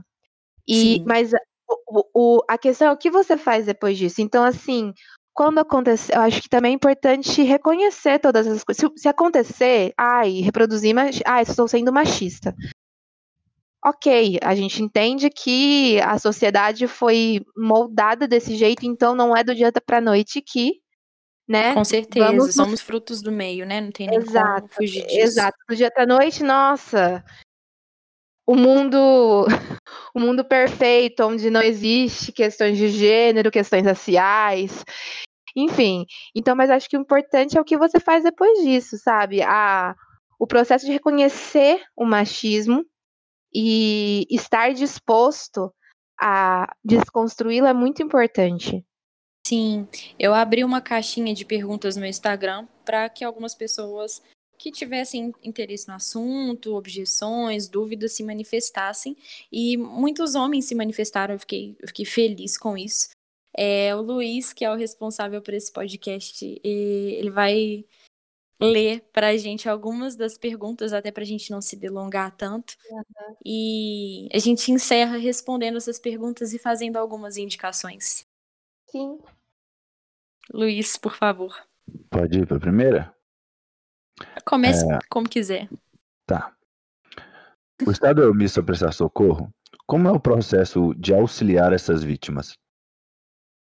Acho que a gente falou isso já, né, no, no decorrer do, do, episódio e tudo mais, bem no início. Essa foi, inclusive, a. Lendo essa pergunta, eu usei exatamente essa frase. Não é uhum. interessante uhum. que, que tudo isso seja desmistificado. É, como a gente falou o tempo inteiro também, é gradual a mudança. É, o processo para auxiliar essa vítima ele ainda é muito lento, ele é violento, ele chega a ser sádico mesmo. Tem uma série de, de violências que são reproduzidas dentro desse espaço que deveria ser de amparo. Então, é a maneira como você faz com que essa mulher repita várias vezes o que aconteceu, colocar na cabeça dela se ela realmente tem certeza, se ela não estava conivente, se ela não compactuou com aquilo de nenhuma maneira, é, se ela se lembra realmente que foi daquele jeito, se ela estava embriagada. A, a, só o fato de fazer com que ela repita várias vezes o que aconteceu já é violento por si só, né? mas o Estado não, ele é completamente omisso, ele não ampara de, de nenhuma maneira significativa, verdadeiramente. É, quando e... eu vejo esse tipo de questionamento, parece, eu sinto como se as pessoas estivessem querendo encontrar algum jeito de que as, todas as pessoas envolvidas tenham algum tipo de culpa, sabe? Sim. Que a vítima acabe tendo culpa, por menor que seja, pelo julgamento das pessoas, sabe? Sim, com certeza. Com certeza. Pode ler a próxima. Tá. Você acha que esse silêncio ou a própria cultura do estupro tem alguma relação com religião? Bela, o que, que, você acha? Hum. Olha. Olha, eu eu acho que assim, é como a Bruna disse no, no começo do, do podcast. É, a, a gente, eu sou católica, né? Então vou falar sobre o que eu sei sobre a, sobre a Bíblia, assim. Uhum. A gente tem na, na Bíblia, a Bíblia é um, é, um, é um livro bem machista, né? Sim. É um livro bem machista, é um livro que coloca a mulher nessa situação de, sub, de, su, de ser subjugada, né? Então, assim, eu acho que reforça, assim, até mesmo, como a gente estava falando, a, a cultura do estupro tem muitas repercu repercussões, né? E, por exemplo, na Bíblia está escrito lá, parirás com dor. Então, assim, quando você quando você tem, está isso escrito na Bíblia, você, você é meio que legitimar que mulheres possam ser violentadas sexualmente durante o parto, que mulheres possam ser violent, é, sofrer violência psicológica durante o parto, que mulheres possam ser tratadas do jeito que a bel prazer do, dos profissionais da saúde, porque, afinal de contas, parirás com dor, sabe? Então, assim, eu acho Sim. que, é, na minha visão, assim, é, esses, essas sutilezas que. que ai, qual é a palavra? São essas sutilezas que ajudam a, a manter esse discurso, né? sabe? Exato. Tem um, uma parte que, que eu gostaria de parafrasear aqui, que é o seguinte: é um dos mandamentos, não, não, não vai cobiçar a mulher do próximo, né? Não cobiçarás a mulher do próximo, também não cobiçarás a, a vaca do próximo, a galinha do próximo, a cabra do próximo e tudo mais. Então a gente é colocada mesmo numa situação é, de animal, né? De Sim. sem ah. racionalidade, essa, essa e sabe o que eu lembrei agora? Ah. Até acho que teve uma, uma polêmica envolvendo o Papa sobre o uso da camisinha, né? E aí a gente daí porque existe uma uma uma parte da, da, da Igreja Católica que acha que não tem que ter, não pode usar camisinha, durante relações sexuais, porque afinal de contas não pode ter prazer nas relações sexuais, porque o sexo é para reprodução. Então, uhum. assim, mais uma vez, ajudando a legitimar o discurso de que mulheres são objetos, mulheres são úteros a serviço da sociedade. Então, eu acho que eu não sei das outras religiões, mas assim, pensando na católica, eu acho que sim, existe um, um discurso que legitima toda essa. que dá embasamento para essa cultura, né? Sim, eu entendo que é anacrônico, né, a gente conversar sobre isso e tudo mais. Tem esse anacronismo mesmo. Enfim, a Bíblia, livro mais antigo do mundo, mas ver as pessoas reproduzindo isso ainda hoje é que, que é a minha problemática. Então, por favor, não, não se sintam ofendidos os católicos Exato. ou qualquer que seja. Enfim. Se eu puder só citar um exemplo que eu presenciei, eu fui num, em um casamento evangélico no ano passado. E eu não sei exatamente que tipo. Não é, não é tipo, mas é porque eu sei que na religião, no, os evangélicos, ele tem umas divisões por qual igreja você pertence, esse tipo de coisa. Uhum. E eu não uhum. sei bem de qual igreja eles eram. Era de uma, uma mulher que trabalhava comigo. E eu lembro de, de até. Eu tava com a menina que eu saía na época nesse casamento e ela ficar super revoltada, assim. E eu, na hora que percebi também, você tem uma estranheza muito grande, porque o pastor que estava fazendo o casamento, estava realizando o casamento, ele fala em vários momentos como a mulher tem que ser submissa ao homem, como a mulher tem que estar ali por trás do homem para apoiá-lo em tudo que ele fizer, esse tipo de coisa, sabe? Então é um discurso muito foi um discurso muito público assim e que para todas as pessoas que estavam lá que eram dessa religião é algo super comum, sabe? Eu tenho uma, uma, uma opinião, sei lá, um pouco controversa contra a religião, porque eu acho algo meio deturpado da palavra, tipo, do que eles pregam de Deus para o que a religião é. Mas enfim, só queria uhum. citar esse exemplo que aconteceu Sim. comigo. É, a próxima. Vocês veem per perspectivas de melhora, levando em conta que o Brasil tem origem no estupro? Também falamos disso no início, né? A Bruna é mais otimista, eu sou mais pessimista. Eu sou bem acho que você é mais realista, também. amiga. Eu acho que você é mais realista. Eu ainda não sei, existe um lampejo dentro de mim que, sei lá, é, eu... me faz querer acreditar no melhor, mas talvez eu esteja só me iludindo mesmo. Os canalistas online aí. Enfim. Eu acho Olha, que os recursos que... naturais acabam primeiro do que a gente ah, é um bom ponto, sociedade. É pode ser, pode Ousadia ser. achar que vamos durar tanto tempo, não é mesmo? Ai, mas ó, é assim, para não dizer que eu sou 100% pessimista, eu acho que é importante todos esses movimentos de, de luta, até de enfrentamento dessa situação. Porque Sim. por mais que a gente que eu diga, nossa, parece que não tá indo para frente, de alguma maneira tá indo para frente mas é muito imperceptível, porque nós estamos falando da história, de, de grande parte da história da, da humanidade, né? A gente está falando de, de séculos e séculos. Então, talvez seja um pouquinho. É, acho, não sei se a palavra é prepotência, mas assim, acho que é um pouquinho ingênuo da nossa parte achar que nós, em 2020, em 10 anos de, de movimento, assim, pensando assim, de 10, daqui para cá, daqui até 10 anos, né? Que 10 anos, assim, os movimentos sociais vão conseguir é, desmantelar toda essa estrutura. Ah, em 10 anos mas, eu acho. Não, não tem como. É, não tem como, mas, mas eu acho que as coisas vão mudando um pouquinho, é imperceptível, mas elas mudam sim. Sim, a gente não vai estar vivo para ver, mas elas vão mudar.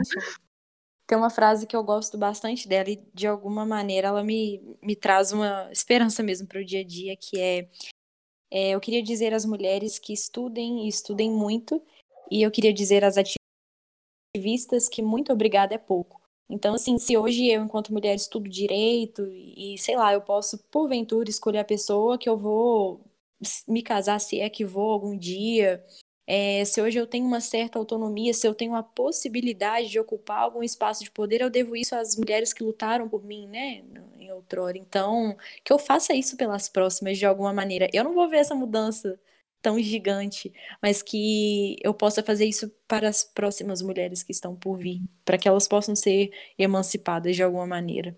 Então, muito obrigada Sim. a todas as ativistas antes de mim. É isso. Tem alguma outra, Luiz? Tem, tem uma última. Hum.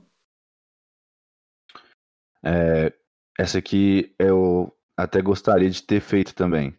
Como eu, enquanto homem, posso me desconstruir? Eu acho que não só desconstruir, mas como qual seria o papel do homem nesses movimentos onde ele não é, ele não tem, não, ele não tem um lugar de fala sobre o movimento.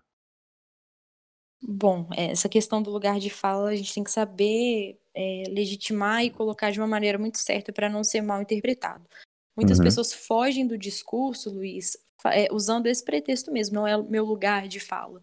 Uhum. É, é, mais do que obrigação que vocês estejam inteirados, que vocês estudem. Se, se eu coloquei uma coisa na minha cabeça e eu tive uma conversa bem intensa com um amigo esses dias sobre esse assunto, esse lado maternal que a gente naturalmente traz pra gente. A Bela vai me entender bem, que é de querer colocar vocês no colo e vem cá, eu vou ensinar vocês, uhum. não é assim que funciona o jogo, não é dessa forma e tudo mais.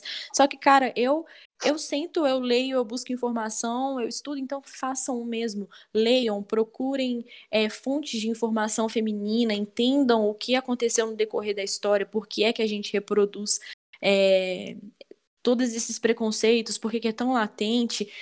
Luiz, se indisponha no seu grupo de amigo que, que reproduz todo esse tipo de violência, seja na fala, seja propriamente dito, sabe? Em, é, de uma maneira física que seja. É, sair do grupinho de putaria, sim, é rever o seu consumo no sentido da pornografia, é questionar todo esse sistema, todos esses cenários, é fazer do seu privilégio voz para outra pessoa. É, o papel de vocês é essencial. Então, o lugar de fala é o seguinte: vocês necessariamente vocês não, não têm autonomia para falar sobre isso, só fala quem sofreu, né? Você só sente a dor quando você passou por esse processo. O martírio cabe a gente, nos devidos recortes, claro.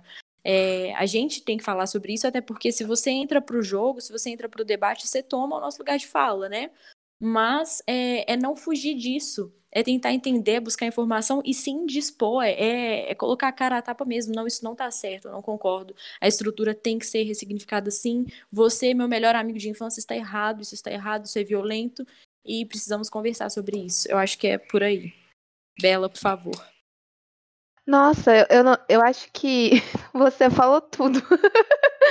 eu tenho a mesma opinião e eu acho que assim, o que eu posso acrescentar é pensando é, em homens brancos, né? Homens brancos. É, as, as questões atravessam mulheres negras, mulheres trans, mulheres brancas, mulheres indígenas, mulheres PCD, é, de maneiras diferentes. Então, é, é preciso olhar para essa questão pensando nesses recortes, porque a maneira como isso atravessa a Bruna não é da mesma maneira que, a, que me atravessa. Uhum. Com então, certeza. não é do mesmo jeito. Então, é, existe uma maneira diferente de, de desconstruir esse. Porque, no final das contas, no meu caso, por exemplo, não é só machismo, né, que tem que desconstruir, é racismo Sim. também.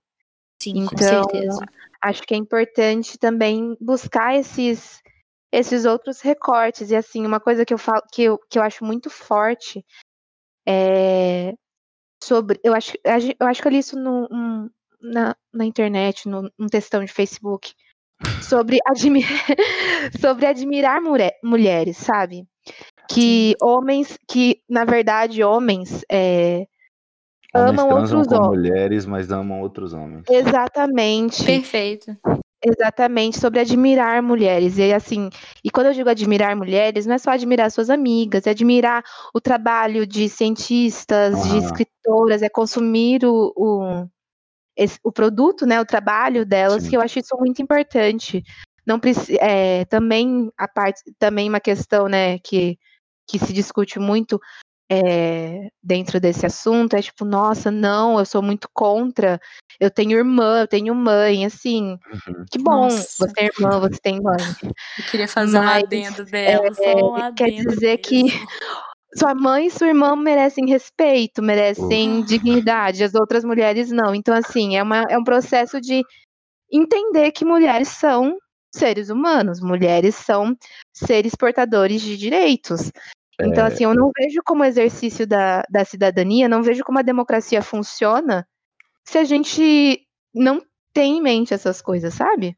Perfeita, cara. Não, toda vez que um cara, sei lá, tô conversando sobre isso, ele diz: Nossa, imagina se fosse é, sua filha, sua sobrinha. Toda vez que isso acontece, uma fada morre, cara, porque eu fico assim. entregue completamente, porque é como se toda essa violência ela só fosse é legítima Ele só se for. sentisse alguma coisa, alguma empatia se fosse com a família dele, né, no caso. Exatamente. Então, assim, imagina se Exato. fosse sua irmã. Não precisa ser sua irmã, é mulher, ponto final, sabe? Uhum. E assim, é, colocando outros dois exemplos para responder isso também, eu acho que educação é emancipação e é saber educar é, os homens que estão chegando por aqui, sabe? É, enfim, é saber lidar com esse gênero de uma maneira melhor. Tem um livro da Chimamanda que eu acho genial, genial. Ele chama Para Criar Crianças Feministas. E eu me lembrei muito dele eu adoro. porque ela é perfeita, né? Uma das minhas melhores amigas, ela tá grávida. E aí, é, a gente conversando sobre isso, é um menino, e nessa roda de amigas, a gente falando sobre maternidade, eu ouvi de a maioria delas que elas tinham medo de ter uma filha menina. Mas isso não tem que ser reproduzido. O medo não é das mulheres que estão é, Uhum. por vir e estão susceptíveis a esse tipo de violência. É reeducar essa. é, sabe, ter essa educação de gênero mesmo, é saber criar um, um menino para não, para não reproduzir mesmo esse tipo de coisa.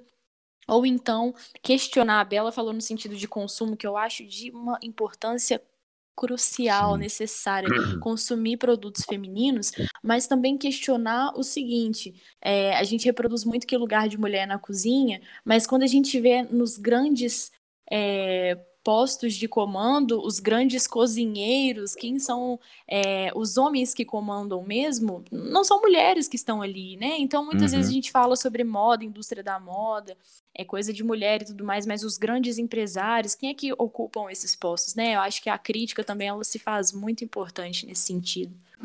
Sim, É. com certeza. Eu acho que a gente, homem, a gente é criado dentro de um espectro onde existem coisas que a gente deve gostar, e existem coisas que, se você gostar, a sua ma- masculinidade ela diminui ali alguns níveis, sabe?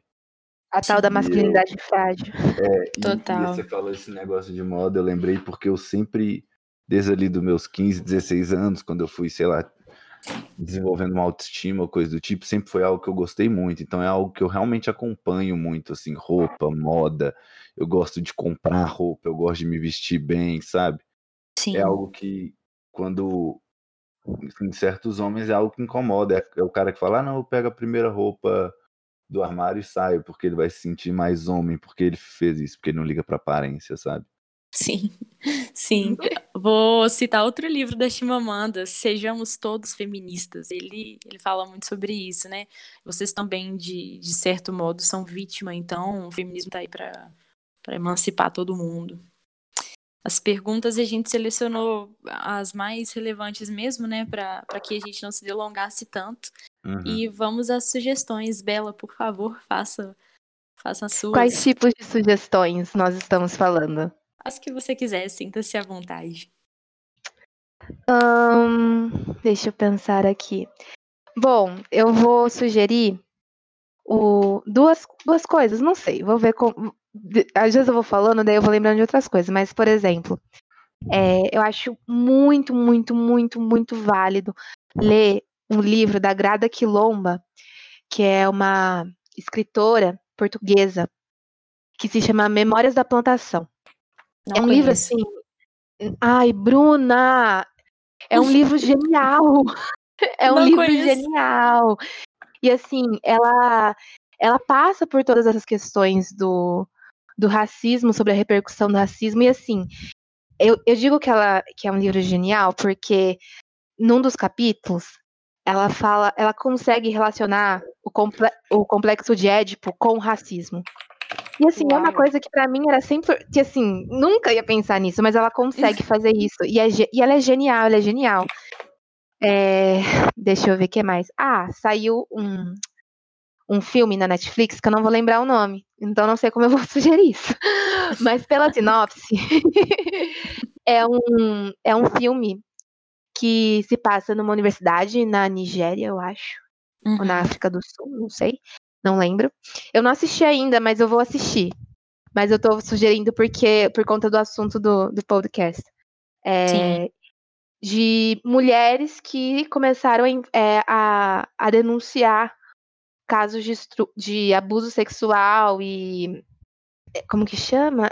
Quando é, assédio é, na universidade, e aí é, fico, fica famoso uma delas que leva isso para frente. Então, assim, eu acho que vai ser um, acho que é um filme bem interessante, pensando se, se, a, se a pessoa que estiver ouvindo quiser continuar nessa temática. Uh, deixa eu ver o que mais. Nossa, eu tinha pensado em várias coisas, mas agora eu não vou lembrar. mas, ah, eu acho. Ah, e aí eu acho que uma, algo mais levinho, assim. É, os livros da Chimamanda mesmo, né? Você citou dois muito bons. Mas a Chimamanda também tem uma. Tem umas é, ficções, né? Que são bem legais de, de ler.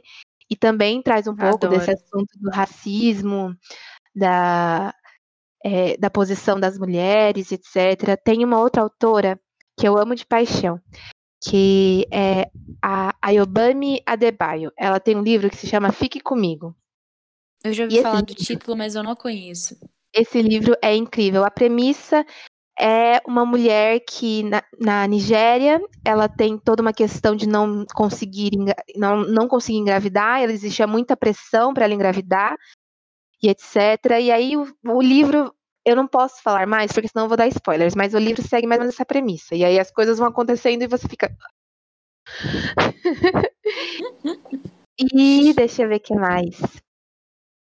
Um, eu acho que um livro, eu acho que é muito assim, eu comecei uma ano passado eu comecei a ler mais autoras é, africanas, autoras árabes, então assim, para mim está sendo um processo muito importante de conhecimento e desconstrução assim, porque é, é conhecer a realidade de outras mulheres, né? Sim, com certeza. E aí, eu, um dos livros que me marcou muito, muito, muito na verdade, foram três livros, da Buti Emetita, que é, um deles, é, na verdade, são quatro livros. Um deles se chama As Alegrias da Maternidade, e ao longo do livro vocês vão perceber que tem, esse título é irônico, e deve estar entre muitas aspas. E tem outros três, três ou dois, acho que são dois. Dois. É, que é Cidadã de Segunda Classe e No Fundo do Poço, que fala sobre maternidade, fala sobre o papel da mulher, fala sobre o papel da mulher imigrante, fala sobre Uau. xenofobia. E em um, em um tempo que a, a, é na Nigéria, também a Nigéria, o país da o país desse livro, em que a Nigéria acho que fazia pouquíssimo tempo que tinha conquistado a, a sua independência. Então a gente está falando de, de uma época que essas pessoas chegavam na, na Inglaterra e existia toda uma questão de deslumbre com, com a Inglaterra, com o modo de viver na Inglaterra. É, a personagem no livro ela tem muita vontade de é, estudar, tipo, ela, ela tem muita vontade de estudar e de ir morar na Inglaterra para aplicar essas coisas. E, ela, e aí ela chega lá e a vida dela não, não foi fácil, sabe? Então acho que é bem Sim. importante. Então acho que a minha sugestão é essa. É, eu, não, eu não vou mais indicar outros livros que eu tô lendo, porque eu não terminei ainda de ler. Mas uhum. ler bastante livros que fogem um pouco dessa de escritoras ocidentais, sabe? É, que possam mostrar a realidade de outras mulheres. Também seguir outras mulheres nas redes sociais. Eu, eu comecei a seguir várias mulheres muçulmanas, é, indianas, e assim, o, a gente está falando de uma problemática que, que, é no, que acontece no mundo todo. Então é importante a gente estar tá em contato com esse, com esse tipo de conteúdo para a gente saber como essas coisas atravessam essas mulheres também, né? Então acho Sim. que é isso. Sim, é, inclusive eu também sigo uma, uma muçulmana e eu vi que você é a única que amiga em comum que também segue ela. Eu acho ela maravilhosa. Ela é uhum. ótima! eu acho ela tudo engraçadíssima. Sim, ela é ótima. Ela, ela foi a porta para eu conhecer outras mulheres, sabe? Eu tava uhum. vendo. Esses dias eu entrei num, num looping assim de vídeos sobre a questão da Palestina e sobre as mulheres palestinas, sabe? Uau. E é uma coisa que a gente, que assim, você, eu sei por cima, porque é algum um conflito que se, tá, se estende, né? Mas nunca parei para ouvir as histórias relacionadas a, a, a, essas mulheres, né? Então é bem legal, acho que é um, é um mundo novo que se abre, né? Com certeza, sem a menor sombra de dúvida. Minhas sugestões agora, sim, é, eu tenho paixões literárias que não abro mão de nenhuma maneira. E vou citar primeiro a Harper Lee, que um dos meus livros preferidos, ela escreveu O Sol é para Todos. Oh, sim. É verdade, Tudo. eu tinha esquecido dele. Eu anotei ele aqui, eu tinha esquecido. É, não, ele é perfeito, é, é, um dos meus livros preferidos. Eu tenho ele tatuado, inclusive, sou apaixonada. A maneira como ela coloca. Eu, assim, eu acho genial o, a personagem Scout, né? Que é a forma como ela pega uma criança, o olhar de uma criança para com o racismo, né? Acho que no interior dos Estados Unidos, né? A cidade é fictícia, mas para todos os efeitos. Eu acho muito legal a maneira como ela coloca o racismo. A mulher branca trata sobre racismo, usando o, todos os privilégios que ela tem. Na época que ela escreveu esse livro, foi um dos livros que mais vendeu mundialmente, foi uma febre gigante. Eu acho O Sol é para Todos, para mim, é um grande manifesto. Ela lida com um assunto de extrema urgência a partir do olhar de uma criança, que, assim, é, é, chocante você ver, né, falas racistas, atitudes racistas através do olhar da Scout, que é uma menina linda também, assim. Eu consigo, eu, eu acho isso muito legal. E eu é... vejo muita gente falando mal desse livro porque é um livro racista, não sei o quê, mas eu acho que é, é preciso pensar na maneira como a, a, essa autora escreveu o livro. Ela escreveu o livro pensando sobre a, sobre a visão de uma criança, sabe? Então, sim, não, sim. não vai ser. Não, eu acho que, enfim, não. Eu fico um pouco. Enfim, não, essa é a minha opinião. Eu entendo. Eu também tenho uma dualidade quanto a isso, mas eu, eu compartilho da sua opinião. Eu é. entendo é. que o Atticus, que é o, o, principal também lá da história, ele é colocado muito como branco salvador, o herói. Isso existe, uhum. isso é real ali na história. Mas eu acho a jogada da Herber Lee fabulosa. O momento que ela pega uma criança branca e tudo mais, Sim, e, a Scout é uma menina. É... Pode falar. Eu acho que essa é, é a grande graça do livro, assim. Sim, não, total. Ela pega e a criança Scout, ela é uma menina que não é do padrão, entende? Ela, ela é completamente diferente daquilo que a que as pessoas, ela, a mãe dela porventura faleceu uhum. e tudo mais, e eles tentam educá-la para ser a, a, a, futura recatada do lar, até mesmo pela época e tal, anos 30, mas ela não é, ela tem, é, o, o, livro ela começa, acho que ela tem sete anos e chega até os nove anos dela, e a Epeli pega essa jogada maravilhosa de colocar racismo através dos olhos dela, os questionamentos de uma criança para com isso, mas realmente tem um tem essa dualidade sim do, do branco salvador e tudo mais tem tem essa vertente mas enfim fica aí a sugestão. Eu sou muito suspeita para falar do Sol é para Todos. Enfim é... eu também. Vamos falar agora sobre a minha mais recente paixão, se tornou meu livro nacional não técnico preferido da ilustríssima Carolina Maria de Jesus, Leia um Quarto de Despejo. Para o que você está fazendo e arruma a maneira desse livro chegar até você, porque... Sim, é verdade, é verdade. É, um fabuloso. É uma mulher, assim, catadora de papel, negra, mãe solo, é, ela morava na favela do Canindé, em São Paulo, completamente à margem, assim, passando por uma, uma, uma pobreza enlouquecedora.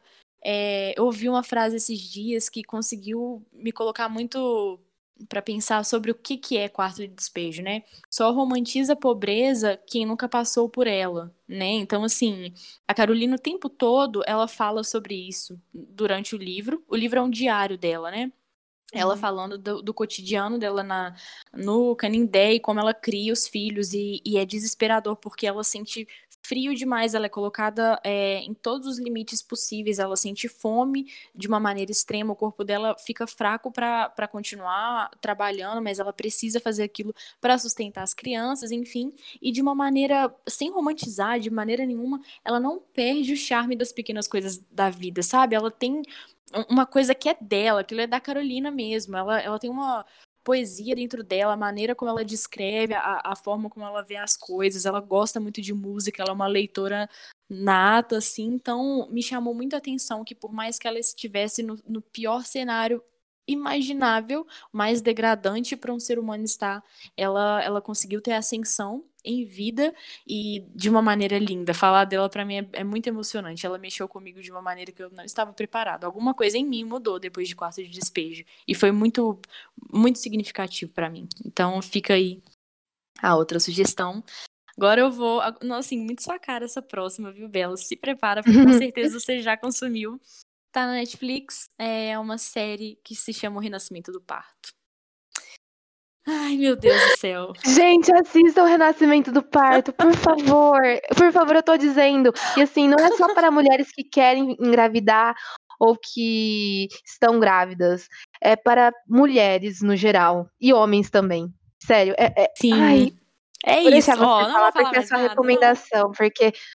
Mas assim, o Renascimento falar, do Parto é assim. muito importante. Nossa. Não, a gente não vai falar nada, Bela. A gente vai deixar aqui. Assistam. A gente tá pedindo. Assistam Renascimento do Parto.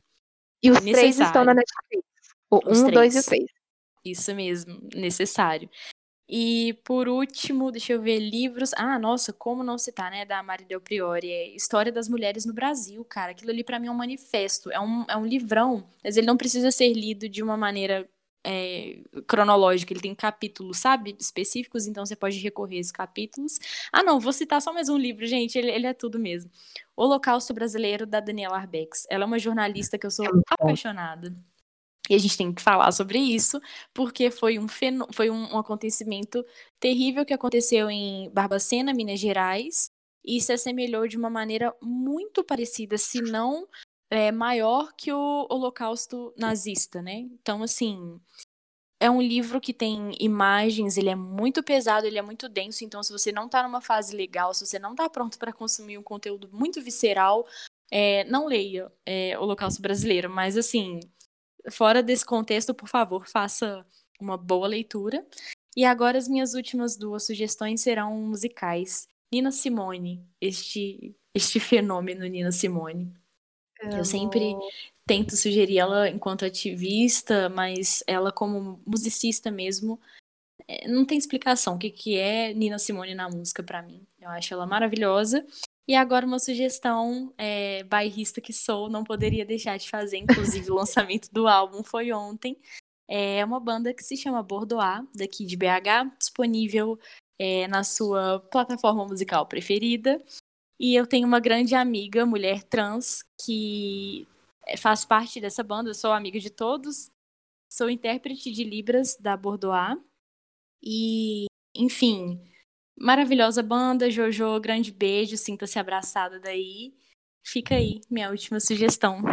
É isso. Grande beijo, Isabela, mais uma vez. Pra você também, Bruno.